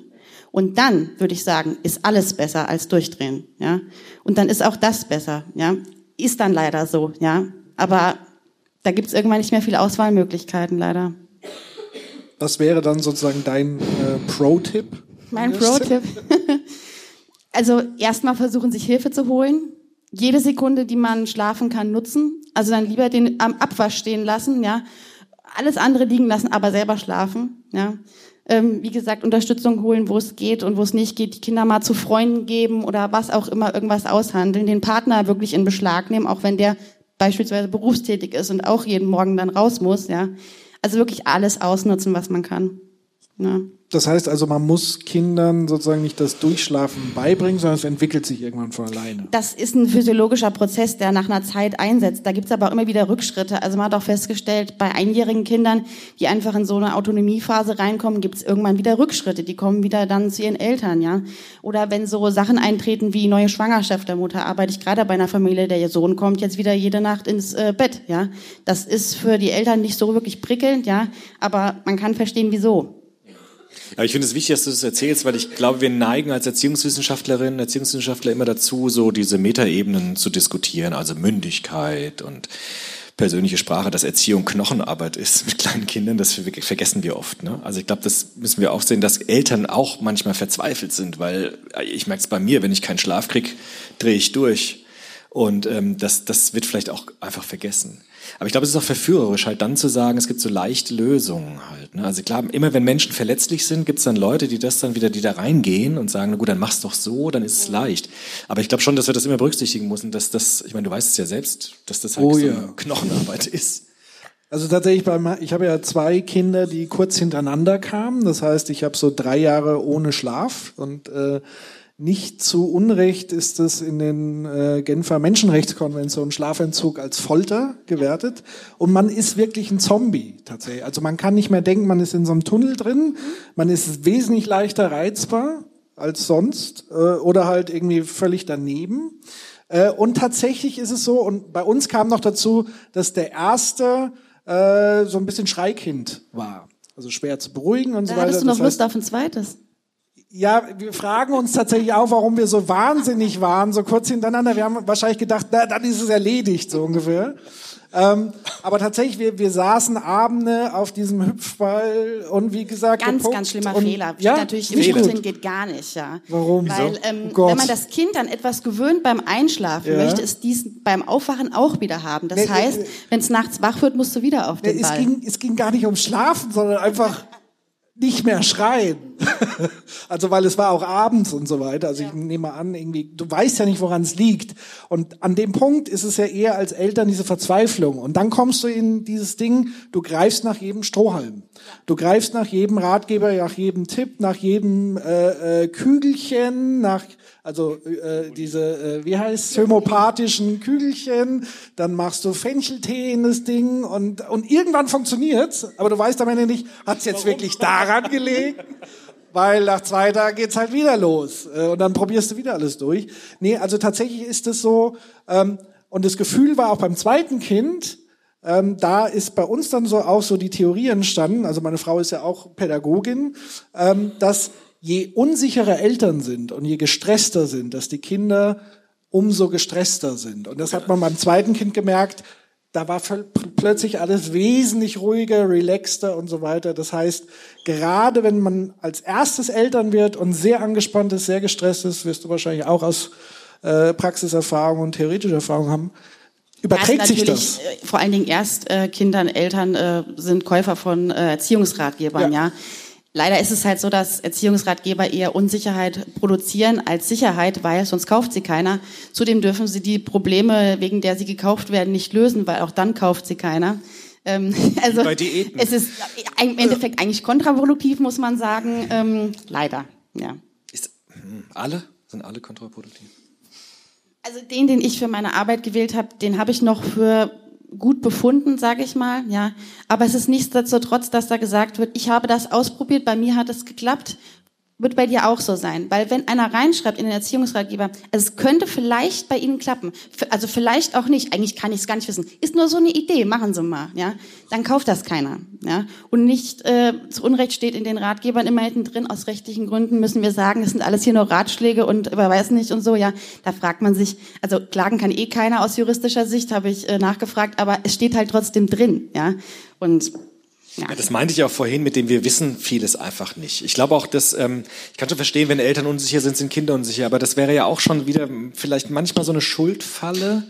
Kann man nicht auch sagen, es gibt einfach Kinder, die einfach schwieriger schlafen als andere. Also es gibt auch Sicherlich, Kinder, ja. und es ist nicht die Schuld der Eltern, sondern es ist einfach so, dass es halt Kinder gibt, die einfach nervig sind Ja, im aber Schlafrhythmus. naja, wobei Schuld bringst du jetzt ins Spiel. Ja, also ich ich hätte, ich hätte so. das jetzt tatsächlich nicht als Schuld, sondern sozusagen als als logische Konsequenz gesehen. Also eher so, mein Stress überträgt sich auf den, also sobald ich wieder die Schuld frage, setze ich mich ja noch wieder unter Stress und unter Druck. Also das meinte ich noch niemals, sondern einfach nur die Erkenntnis zu haben, wenn du plötzlich relaxter bist, ist es insgesamt relaxter. Und, aber es gibt und, auch Kinder von ganz stressigen Eltern, die gut schlafen.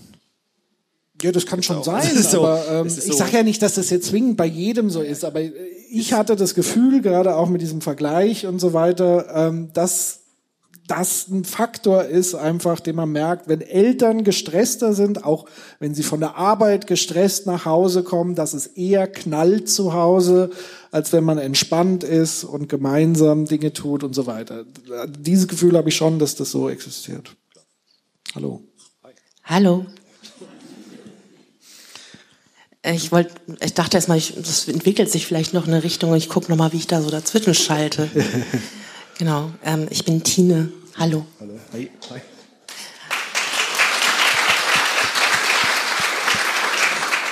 Ähm, ich habe tatsächlich eine Frage. Und zwar, als du von dem Begriff der Erziehung ähm, erklärt hast, ja, Nils, ähm, hast du eine relativ positive Bedeutung genommen, nämlich dieses Weitergeben von Kultur von einer Generation zur anderen. Und ähm, ich, es ist, da war ich ganz überrascht, weil ich dachte so, okay, ich merke dann selber, ich habe einen ganz anderen Erziehungsbegriff so als allererstes. Und zwar, für mich ist Erziehung auch so ganz stark ähm, dieses Passenmachen des Menschen für so eine Gesellschaft, die wir brauchen oder wollen. Also das Subjekt wird passend, eine Passung gebracht, weil wir vielleicht irgendwie Leute brauchen, die morgen an iPads Raketen programmieren oder sowas. Ja, aber ich meine, Kultur hat ja auch diese Aspekte, glaube ich. Ne? Also Kultur heißt ja auch, es muss jemand die äh, blöden Jobs machen, es muss jemand aufräumen, wenn es eine Party gab. Also auch dieses Einpressen in, in Rollen, das ist ja auch alles Kultur und auch das wird weitergegeben. Also ich finde auch der Mollenhauer, das, der hat einen sehr positiven Begriff. Aber ich glaube, dieser Kulturbegriff kann man ja auch so lesen, dass alles, was du jetzt beschrieben hast, auch drin ist. Und dass, wenn die Kultur sich ändert, ändert sich auch Erziehung. Ja, also im Mittelalter war natürlich die Erziehung so entsprechend der Kultur, wie sie auch dann war und heute auch. Also von daher gibt's diese, der Mollenhauer nennt das ja diese vergessenen Zusammenhänge zwischen Erziehung und Kultur. Also Kultur, wenn die sich verändert, ändert sich automatisch auch die Erziehung. Und heute haben wir, das haben wir mit diesem Helikopter ja versucht zu sagen, heute haben wir eine Kultur der Leistung und deshalb ist die Erziehung auch ganz stark so bei vielen Menschen geprägt. Der Unsicherheit, deshalb das Sicherheitsbedürfnis. Und das ist auch alles Kultur, da gehört das, finde ich, genau mit rein. Vielleicht haben wir es ein bisschen zu wenig noch thematisiert mit den negativen Aspekten, das glaube ich schon.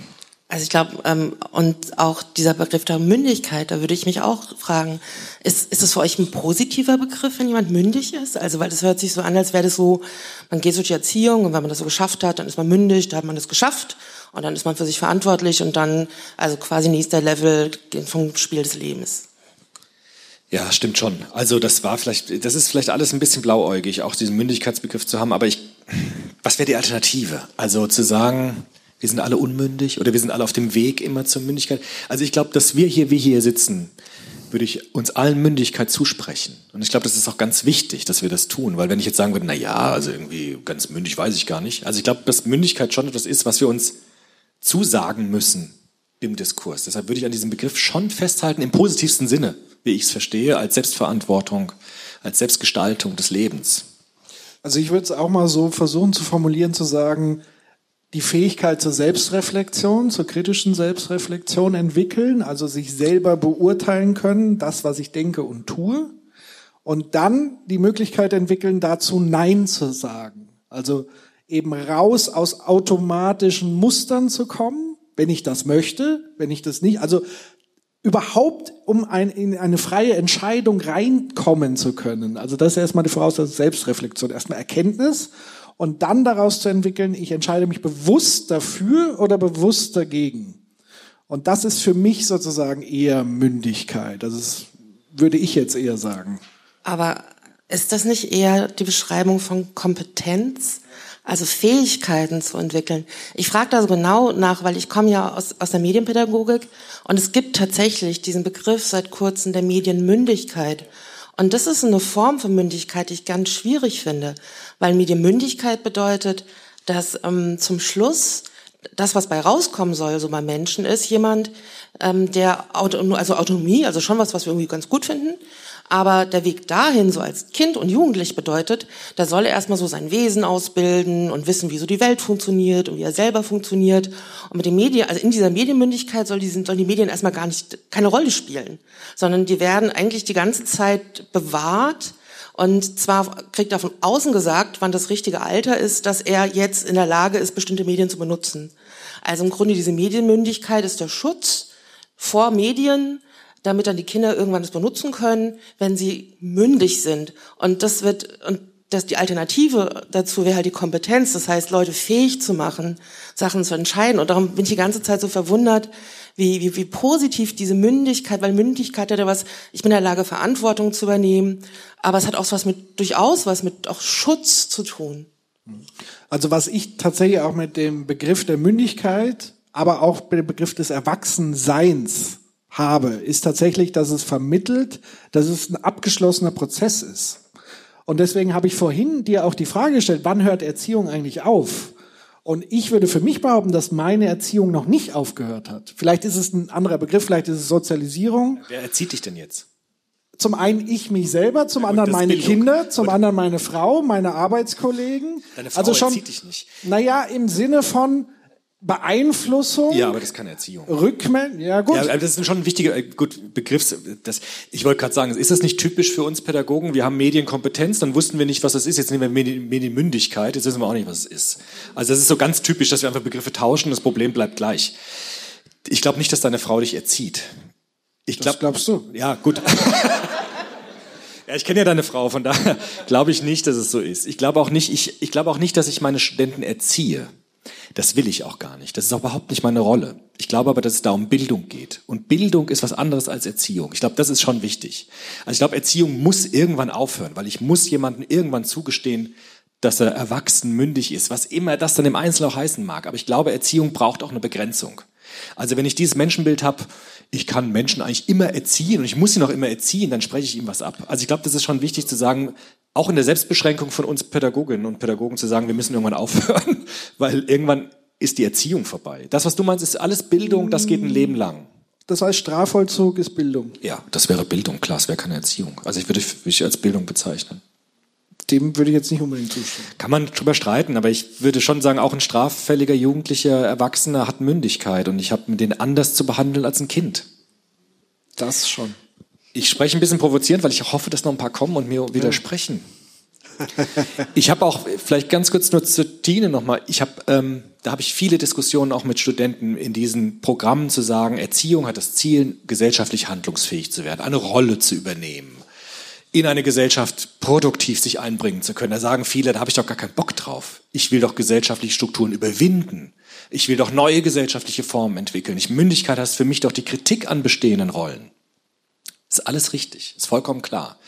Nur ich würde, vielleicht ist es ein bisschen spießig von mir, den Blick bei dieser Diskussion doch noch mal auf Länder werfen, in denen es keine funktionierende Sozialstruktur gibt, wie wir zum Beispiel das haben in Libyen bei diesen sogenannten Fail States. Dort macht Mündigkeit fast keinen Sinn mehr, weil es keine Gesellschaft gibt, die uns irgendetwas anzubieten hat. Dort gibt es keine Rollen, die wir ausfüllen können. Dort gibt es keine Sozialstruktur, für die es sich für die Menschen lohnt, gewissermaßen da reinzugehen, weil sie einfach vollkommen zusammengebrochen ist. Und deshalb würde ich soziologisch schon sagen, Erziehung heißt schon erstmal, Gesellschaft ernst zu nehmen, Rollen ernst zu nehmen, auf der Basis der Kompetenz in Gesellschaft sich bewegen zu können, dann weiterzugehen. Aber ich glaube, wir brauchen auch die Rollen. Wir brauchen auch die Übernahme von gesellschaftlichen Funktionen. Denn wenn das überhaupt nicht funktioniert, dann kann ich überhaupt keine Mündigkeit entwickeln. Also weißt du, was ich meine? Also ich glaube halt, wir müssen durch diese Rollen durchgehen. Und ich glaube, es geht nicht ohne, dass wir Kindern auch zeigen, wie sie in eine Gesellschaft integriert werden können. Weil ohne das ist, ist, ist alles nichts, glaube ich. Aber sind diese Rollen nicht irgendwie so in der Laufe der Zeit so wichtig geworden, weil auch einfach diese Familie immer kleiner geworden sind und viele Länder, wo diese Gesellschaftsstrukturen sehr viel poröser oder äh, nicht so vorhanden sind, wie wir sie jetzt in unserem Alter kennen, da nimmt einfach doch auch die Familie eine sehr viel größere Rolle oder vielleicht so das enge soziale Feld des Dorfes, der Nachbarschaft noch andere Rollen, also andere Funktionen ein, weil sie müssen. Ja, ich glaube also, welche Rolle das auch immer dann ist, in welcher Sozialstruktur. Es kann die Familienrolle sein, es kann eher sowas sein wie Berufsrolle und so weiter. Aber ich muss schon gucken, dass ich meine, meine Kinder für die Gesellschaft fit mache, in der sie leben. Ich glaube, das ist eine, das ist mit dieser, was der Brumlik meint, mit dieser Anwaltschaft. Also ich habe schon auch die Verantwortung, dass Kinder fit gemacht werden. Das ist so ein blöde, ich hasse diesen Satz fit für die Zukunft, irgend so ein Quatsch, ja. Ha? Ich sage das trotzdem mal, wo der, aber ist klar, was ich damit meine, ja, dass man sozusagen Kinder schon befähigt, in einer Gesellschaft handlungsfähig zu sein und darauf aufbauend dann weiterzugehen. Aber wenn man das negiert, tut man, glaube ich, Kindern keinen Gefallen. Ich würde auch jetzt wieder gehen und ich suche mir jemanden aus. Ja. Mach das, sehr schön. Ich habe schon jemanden gesehen. Ich find, die sieht interessant aus. Ich kann bestimmt was Gutes sagen. Jetzt bin ich mal gespannt. Du siehst so aus, als könntest du total gut mitdiskutieren. Ich gebe dir mal das Mikro. Dankeschön.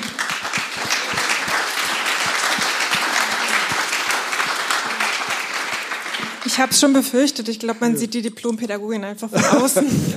ich ähm, ich versuche es immer zu verstecken, aber es klappt nicht so richtig. Ich habe tatsächlich, ich weiß, also wo ist sie jetzt? Ach, da bist du. Gut gesehen. Also ähm, ich wollte mal das Thema Menschenbild mit einbringen, weil das äh, finde ich habe ich aus meinem Studium so mitgenommen, dass es äh, für mich ein ganz wichtiges Thema war und ist auch jetzt ja auf einer, also nicht direkt angesprochen worden, aber es schon schwingt immer so mit und äh, bestimmt könnt ihr zum Thema Menschenbild irgendwas Spannendes sagen. Ja, also- was, was konkret interessiert dich sozusagen? müsst ihr Also, ein bisschen eingrenzen, genau, Ja. wollte ich auch sagen, weil Menschenbild ist so viel Kultur, Ja. also es ist so, buh.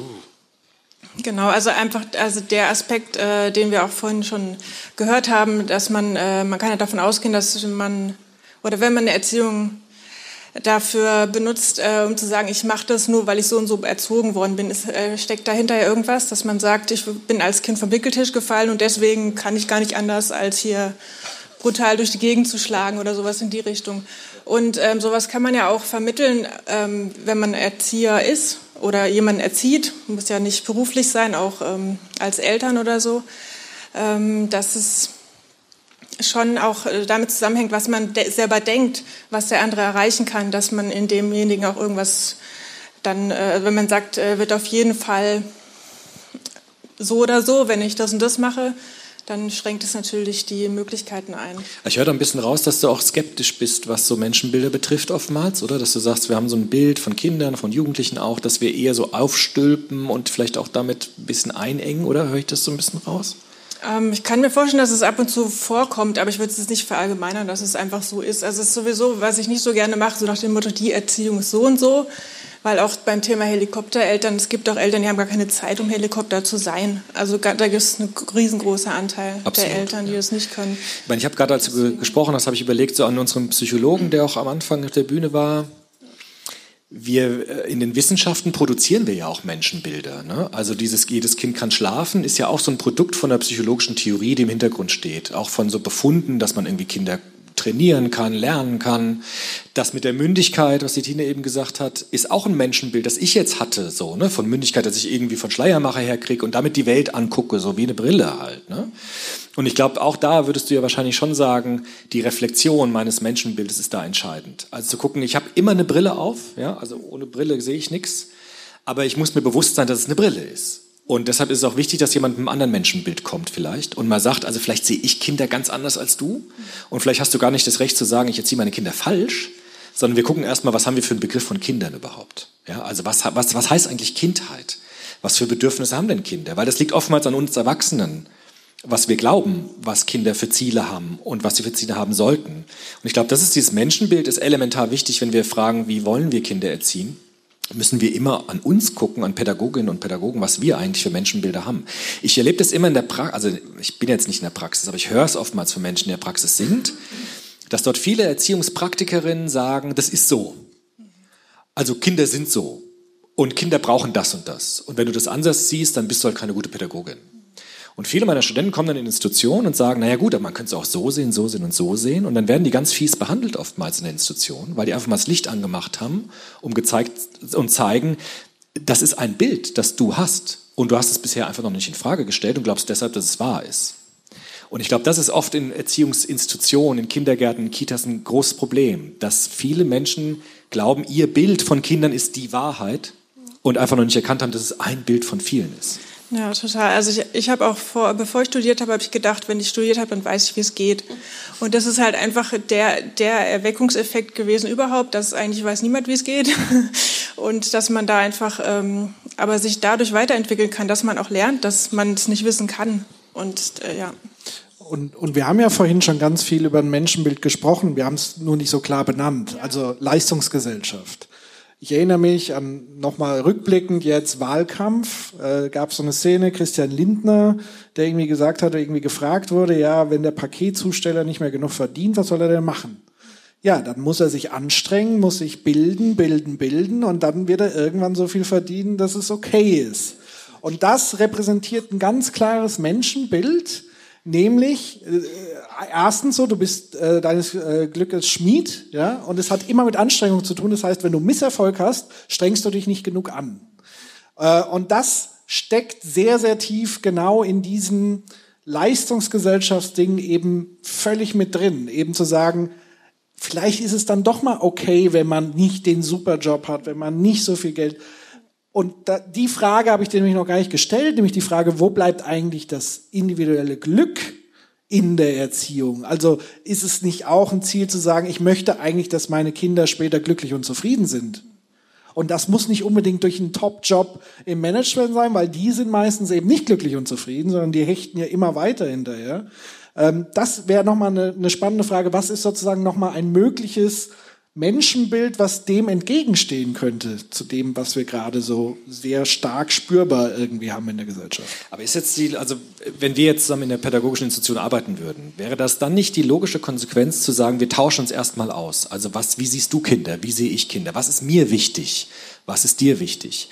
Ich habe oftmals erlebt, auch so gerade bei Kitas, es gibt eine Erzieherin, ähm, die lässt sich, die rauft gern mit den Kindern, die lässt sich gern anfassen und so, der hat damit gar kein Problem. Und es gibt eine andere Erzieherin oder einen Erzieher, der das nicht so gerne möchte. Der sagt, also ich habe da meine Grenzen, ich will das nicht. Sagt die eine Erzieherin zur anderen, stell dich mal nicht so an. Kinder sind halt so. Vielleicht bist du falsch in dem Beruf, wenn du das nicht willst. Das ist ein Problem, weil das hat mit Schuld wieder zu tun. Ja, du bist schuldig, wenn du das nicht zulässt. Ist es nicht viel besser zu sagen, mir macht es nichts aus, ich mag das vielleicht sogar, und die andere Erzieherin oder Erzieher sagt, ich mag das aber nicht, und dann kann das Kind sagen, okay, dann gehe ich doch zu der, wenn ich das will, und bei der mache ich das nicht, das ist doch gar kein Problem. Und ich glaube, das meinen wir doch mit dieser persönlichen Sprache, also zu sagen, ich muss erstmal klar machen, was ich will, was mein Standpunkt ist.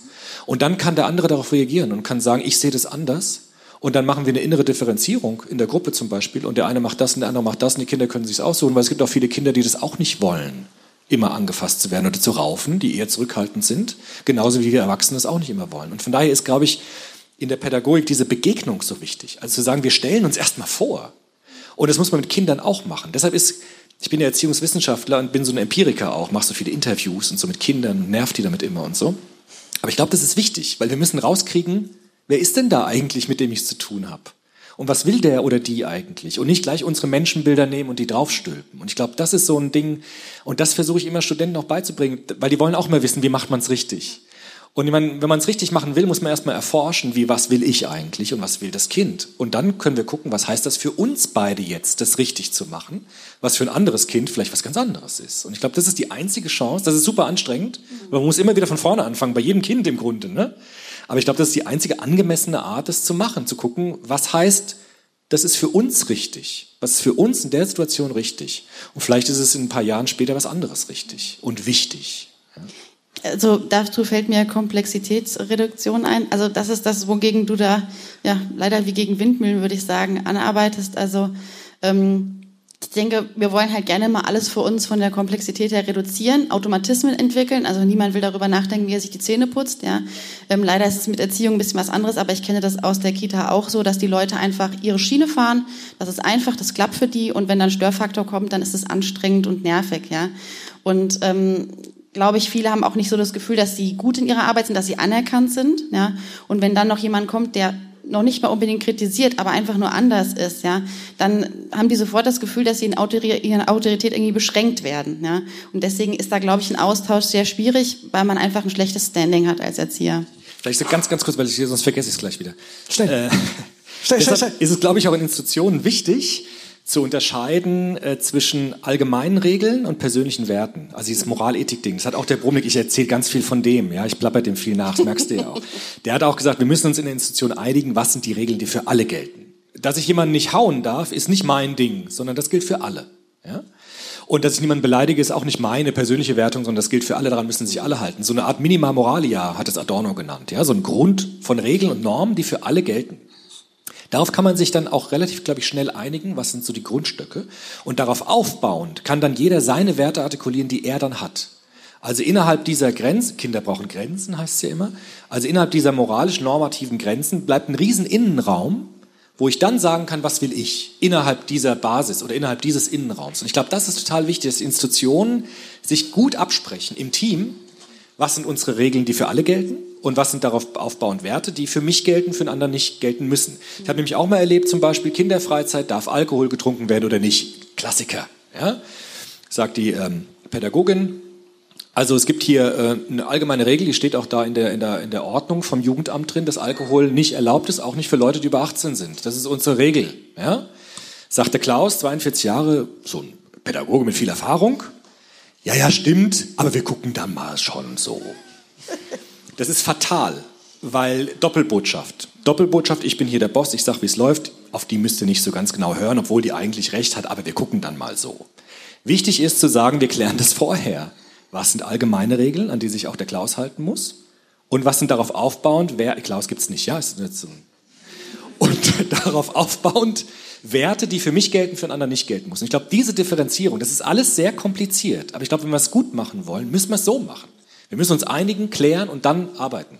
Ja, da sehe ich das das Problem, dass die Erzieher viel unter Druck Entscheidungen treffen. Also zum Nachdenken hat da ja der wenigste irgendwie Zeit, allein schon wegen Personalmangel und Überbelegung der Gruppen und so. Also meine Erfahrung ist da, dass da immer der Wunsch dahinter steht und man hat ein ganz tolles Leitbild auch online stehen und so weiter. Aber ähm, in der Realität kommt da halt nicht viel bei rum und ähm, das hat mich sehr frustriert. Ich habe da auch mal ein Praktikum gemacht und danach für mich entschieden, hier möchte ich nicht arbeiten, ne? weil es einfach zu frustrierend ist, leider. Aber ich finde auch nochmal, sorry, bis gleich dran, ich muss, weil es gerade so spannend ist. Aber ich finde, es liegt auch oft, Klaus gibt's nicht, ja? Aber ich, es liegt auch oft am Klaus. Ja, es also gibt sehr viele Klause, ja. Es gibt voll viele Klause, die sagen, äh, oh, jetzt haben wir schon wieder Teamsitzung, ist doch alles Gelaber. Äh, warum muss ich mich jetzt über Werte austauschen? ist doch alles so Pädagogengelaber. Ich will ja. doch mit den Kindern spielen. Ich bin doch jede Praktiker, ich weiß doch, wie es geht, ich mache das seit 20 Jahren. Dass ja. er seit 20 Jahren Mist macht, mhm. hat er noch nie gesagt und noch nie gehört. Weil er nicht sehen will, was er macht und weil er nicht artikuliert, was ihm wichtig ist. Deshalb muss ich den Klaus dazu kriegen, Klaus gibt's nicht, ich muss den Klaus dazu kriegen, dass er eine Dezentrierung vornimmt, dass er sich selbst mal anguckt ja. und sagt und mal sich selbst sagt, was ist das eigentlich, was mir wichtig ist? Und ist das überhaupt für alle gültig oder nur für mich? Mhm. Und das ist, die, das ist das Schwierige. Ich glaube, das ist im Studium der Pädagogik auch schwierig, dass ich da den Mut habe, mich zu dezentrieren und zu sagen, diese Wahrheiten, die ich immer hatte, gucke ich mir jetzt im neuen Licht an und dann kann ich damit in Dialog treten mit anderen Leuten. Ich glaube, das ist die Krux. Und dann brauche ich vielleicht gar nicht so viel Zeit, sondern ich brauche Leute, die dazu bereit sind, das zu machen. Ja, aber dafür braucht man auch eine gute Fehlerkultur. Ja, also es darf halt auch mal was falsch gemacht werden und dann darf man darüber reden, warum es so ist. Ja. Ähm, dann gibt es halt leider trotzdem so Klause, die halt einfach im Tür- und Angelgespräch sagen, ich glaube, ihr Kind äh, hat ADHS, ja. Ich, ich sehe das, ja. So. Und äh, mit sowas ist man da leider tagtäglich konfrontiert. Ja.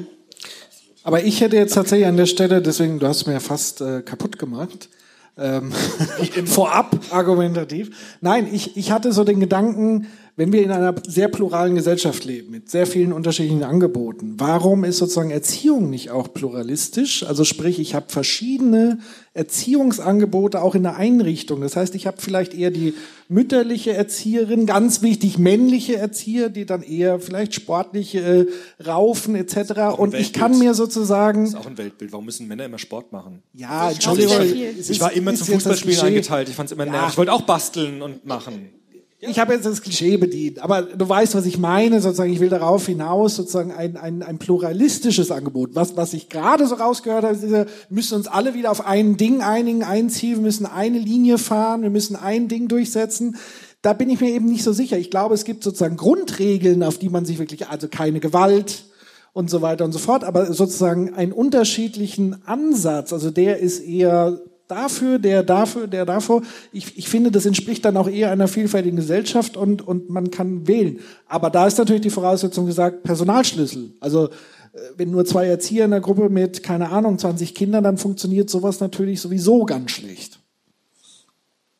So, wir haben einen neuen Gast. Hi. Hallo. Hallo. Äh, Andreas, ähm, wo gerade das äh, Stichwort innere Differenzierung gefallen ist und äh, verlass jetzt mal so ein bisschen Kita, Kindergarten, versuchen mal ein bisschen in die Schule zu kommen. Ähm, ob da überhaupt der Raum ist, äh, jetzt in den Regelschulen, ähm, innere Differenzierung erstmal auf Bildungsgegenstandsebene zu schaffen und dann eben noch was, was äh, vorhin auch noch das Thema war, ähm, Bindung.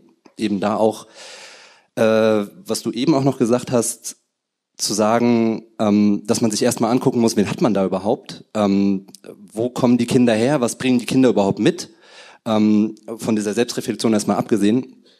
Ähm, hat eine Lehrkraft denn überhaupt die zeitlichen Möglichkeiten und ähm, ja, sich dem so zu widmen, wie sich, wie es sich zu widmen, also wie man sich dem widmen müsste. Also ich kenne es aus der Förderpädagogik aus kleineren Klassen mit einem höheren Personalschlüssel, der an manchen Ecken auch schon nicht mehr reicht, ähm, mit zwei Förderpädagogen in der Klasse plus Erzieher plus Pflegekräfte plus FSJlerinnen plus Physiotherapeuten dass das auch schon oft nicht ausreicht. Und da spricht spricht man von Gruppen maximal acht Kinder. Und da wird schon haarig. Im Kinderladen übrigens auch, von denen ich früher gesprochen habe, die waren auch sehr klein. Eine ganz kleine Gruppe mit einem guten Schlüssel. Also da hat man auch tatsächlich so ein Gespür dafür gehabt. Ich habe ja ein bisschen Hoffnung auf die Ganztagsschule.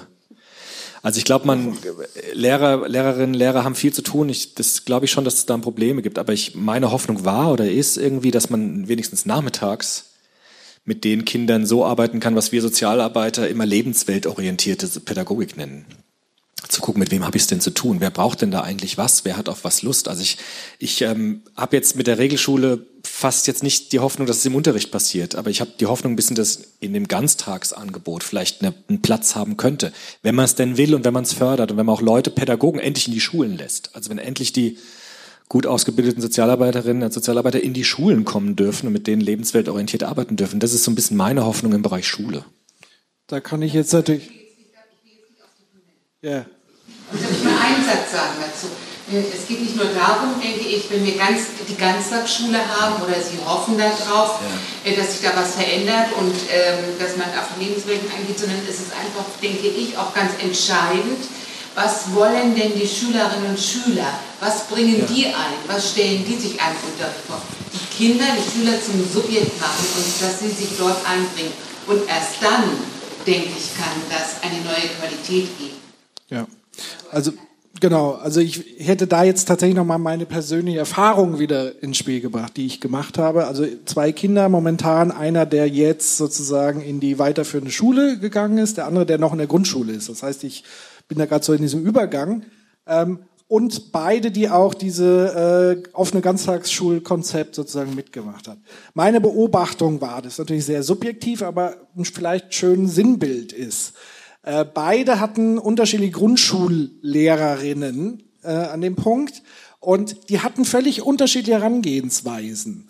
Ähm, die eine hat tatsächlich so dieses Menschenbild gehabt, ich fördere die Kinder, sobald sie einen Lernerfolg haben. Also ich gucke eigentlich immer nur auf das Positive, bestärke, lobe und so weiter. Und die andere würde ich jetzt tatsächlich eher so in dieses klassische leistungsorientierte der ging es darum, wenn das Komma nicht richtig gesetzt war. Also eher dann wieder dieses Schuldorientierte. Und es war wirklich ein schöner Gegensatz dieser beiden. Ich kann am Ende nicht sagen, wer war jetzt am Ende besser, aber natürlich gefühlsmäßig war es die Lehrerin, die eher auf, die, auf das Wohle des Kindes, geht's dem Kind gut, macht es Fortschritte, egal ob der auch mal Quatsch im Unterricht macht, die hat immer was Gutes gefunden, über das Kind zu sagen. Und das gelingt ja vielen Lehrern eben nicht, weil sie sich auf das explizit Schlechte und was haben sie falsch gemacht konzentrieren und eben nicht gucken, ja, okay, der äh, hat natürlich Mängel, aber an dem Punkt hat er sich ganz toll verbessert und das hat er ganz toll gemacht. Da hat er eine super Sozialkompetenz. Das sind so diese krassen Unterschiede, das ist das eine. Und beim Thema hier äh, Ganztagsbetreuung, das steht und fällt natürlich mit den Leuten, die das machen und den Konzepten. Also oftmals ist es einfach nur so eine Beschäftigungssache oder noch nicht mal eine vernünftig begleitete Hausaufgabenbetreuung, sondern die werden dahingesetzt, mach mal, hat auch oft mit einem Betreuungsspiegel zu tun und noch viel öfter mit einem absolut fehlenden Pädagogikkonzept. Und weiterführende Schule, da ist Pädagogik spielt da eigentlich gar keine Rolle mehr. Also da spielt Erziehung gar keine Rolle mehr. Da geht's dann wirklich fast nur noch um Leistung. Und das merkt man jetzt. Also viele kommen aus der Grundschule, fünfte Klasse. Da ist erstmal immense Unruhe. Und was machen die als erste Strafarbeiten? Also gleich sozusagen von Anfang an sagen, so hast du dich hier nicht zu benehmen. Das heißt, Viele kommen aber aus dieser Grundschule raus mit diesem auch spielerischen und auch mal Luft dazwischen. Das wird ihnen jetzt komplett genommen. Und sie haben auch nicht mehr sozusagen ein, eine Ansprechpartnerin, eine Bezugsperson wie früher in der Grundschule, wo meistens ja wirklich eine Lehrkraft komplett die durch den Unterricht begleitet, sondern völlig fragmentiert. Du hast plötzlich bei dem Geschichte, bei dem Ding. Und die haben ja gar keinen Blick mehr dafür, was sind die Persönlichkeiten, sondern die wollen einfach nur noch versuchen, den Unterricht so gut wie möglich störungsfrei durchzuziehen und dann geht es am Ende wirklich nur um die, um die Leistung. Das sind so meine Beobachtungen in, in Sachen Pädagogik, Grundschule und weiterführende Schule, wo für mich Pädag also pädagogisches eigentlich fast schon endet. Also Ausnahmen mal abgesehen, will ich mal, will ich mal sagen. Da möchte ich mal eine kleine Lanze für die äh, Lehrer brechen, die halt Ja, einfach es soll kein Lehrerbashing sein. Das ist Habe ich auch nicht so verstanden. Nee, ähm, einfach nur, weil mir dazu eingefallen ist, dass die halt einfach einen Lernplan haben, den die hinterherkommen müssen. Und es gibt ganz schnell Anschluss, wenn das nicht klappt. Und solche Leute werden auch zügig entlassen, wenn die einfach das Konzept der Schule nicht mittragen und äh, quasi andere Lehrer dann am besten auch noch darunter leiden, dass die es nicht auf die Reihe kriegen, was man in der Grundschule halt dann auch eher noch machen kann. Ne? Aber ich sag mal, solche Lehrer wie die von dir aus äh, netter gemochte, ja, die werden natürlich in der weiterführenden Schule gehasst, ja, weil die haben es verkackt und die müssen anderen müssen es jetzt ausbaden, ne? Absolut, also es sollte jetzt wirklich auch kein Lehrerbashing sein, sondern es hat, hat wirklich auch was mit der Struktur zu tun, weil es ja so angelegt ist. Das ist auf Leistung, Lehrplan und so weiter. Und Menschen fügen sich natürlich dem System und den Gegebenheiten. Ich glaube, es würde schon viel geholfen sein, wenn in den weiterführenden Schulen ähm, ähm, Lehrertandems da wären. Weil dann könnte sich wirklich einer auf die Persönlichkeiten der Kinder konzentrieren und der andere wirklich auf Vermittlung des Ja, Lernstoffs. ich finde gut, wenn Sozialarbeiter in Gymnasien Oder so, ja. Also, dass die einfach sich um die Kinder dann oder die Jugendlichen dann kümmern, wenn es Zeit ist und wenn da Raum dafür ist. Ja. Ja, dann halt auch gleichgestellt und nicht, dass Genau, man untereinander genau, das sich ist auch noch wichtig. gegenseitig Ja, hatet, weil der eine das richtig. kann und der andere das Genau. und der eine ist viel schlechter und viel besser. Und Und der Sozialarbeiter wird zum Kopieren geschickt vom Lehrer. Das ist ein Genau, Problem. Ja, ja. ja, das gibt's. Das ist das ist echt ein Problem. Das habe ich ganz oft gehört. Das ist eine Katastrophe. Ja. Aber es hört ja nach der Schule auch nicht auf. Also die, ähm, die Leistungsorientierung geht ja, ich mein, man redet da vielleicht auch jetzt von einem bestimmten Klientel an Schülern und Schülerinnen, ähm, dass der, dass die Lebenswelt der Kinder ja oft einfach von, von leistungsgetriebenem Gedanken geprägt ist. Also sei es im, im, im, im Sport, im, im, im, Musikunterricht, den man dann irgendwie noch nach der Schule ähm, aufnehmen muss, in, in vielen Fällen. Ähm, also wie müssen die Angebote dann gestaltet sein? Also ein Gegenpart dazu zu geben, weg davon zu sagen, du musst in etwas gut sein oder du musst in etwas besser werden. Ich finde, benordert der Sportunterricht gehört abgeschafft. Das sind aber jetzt sehr subjektive Motive, glaube ich. Ich, ich finde, ich, ich finde das. Du warst der, der beim Bockspringen immer kläglich versagt hat. Mehr als versagt. Wir haben aber noch einen, wenn ich es richtig sehe, wir müssen, Herr Nikowitz äh, guckt schon auf die Uhr, ich auch. Wir müssen noch, aber ja, einen haben wir noch. Super. Danke dir. Vielen Dank.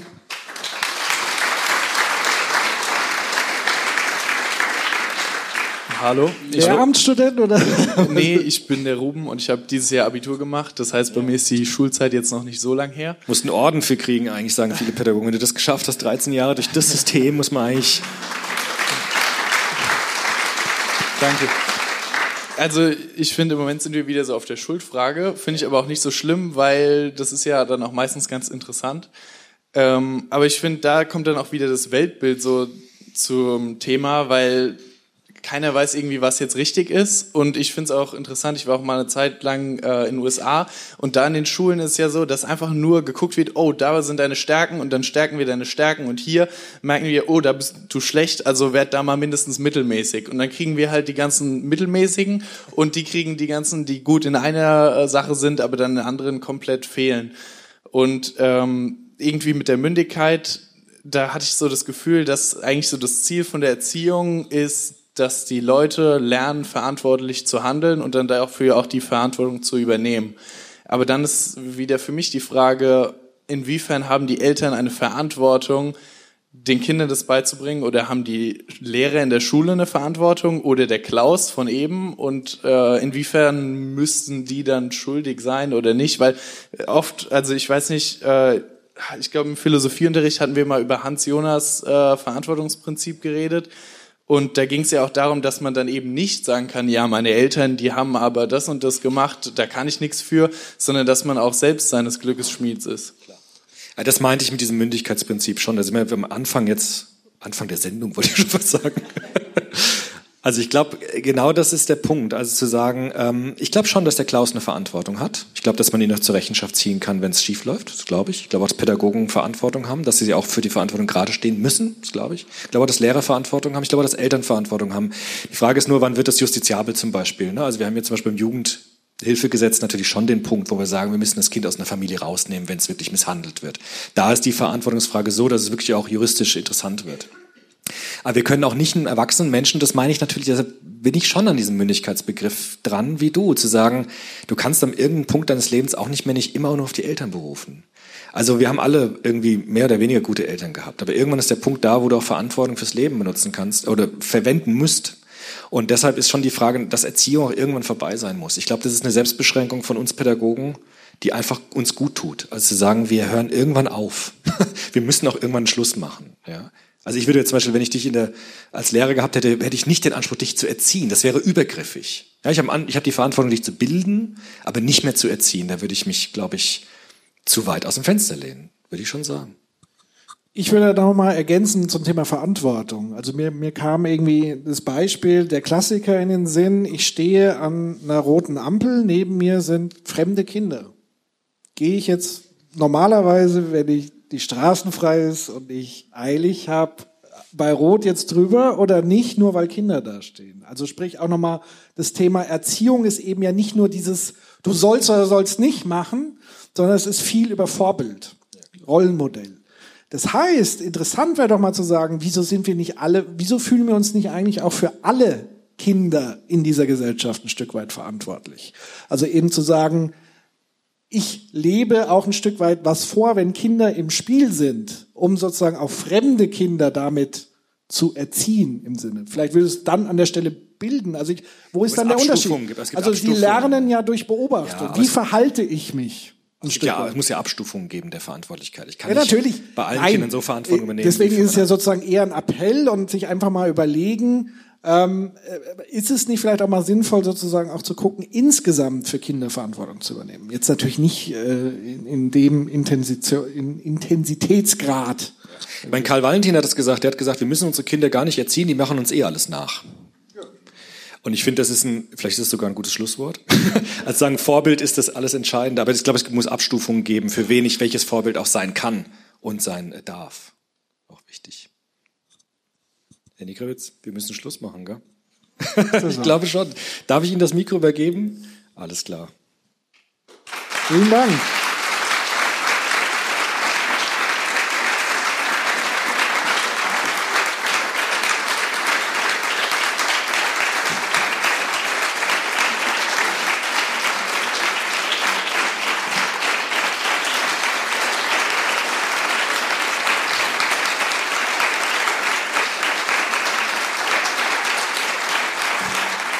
Also nochmal ein großes Dankeschön an euch, äh, dass ihr vor allen Dingen so aufmerksam dabei wart und euch dann am Ende wirklich auch getraut hat, hier hochzukommen, was natürlich nicht einfach ist mit Licht und Kamera und so weiter. Von daher auch nochmal großes Dank an euch, äh, dass ihr heute so dabei wart.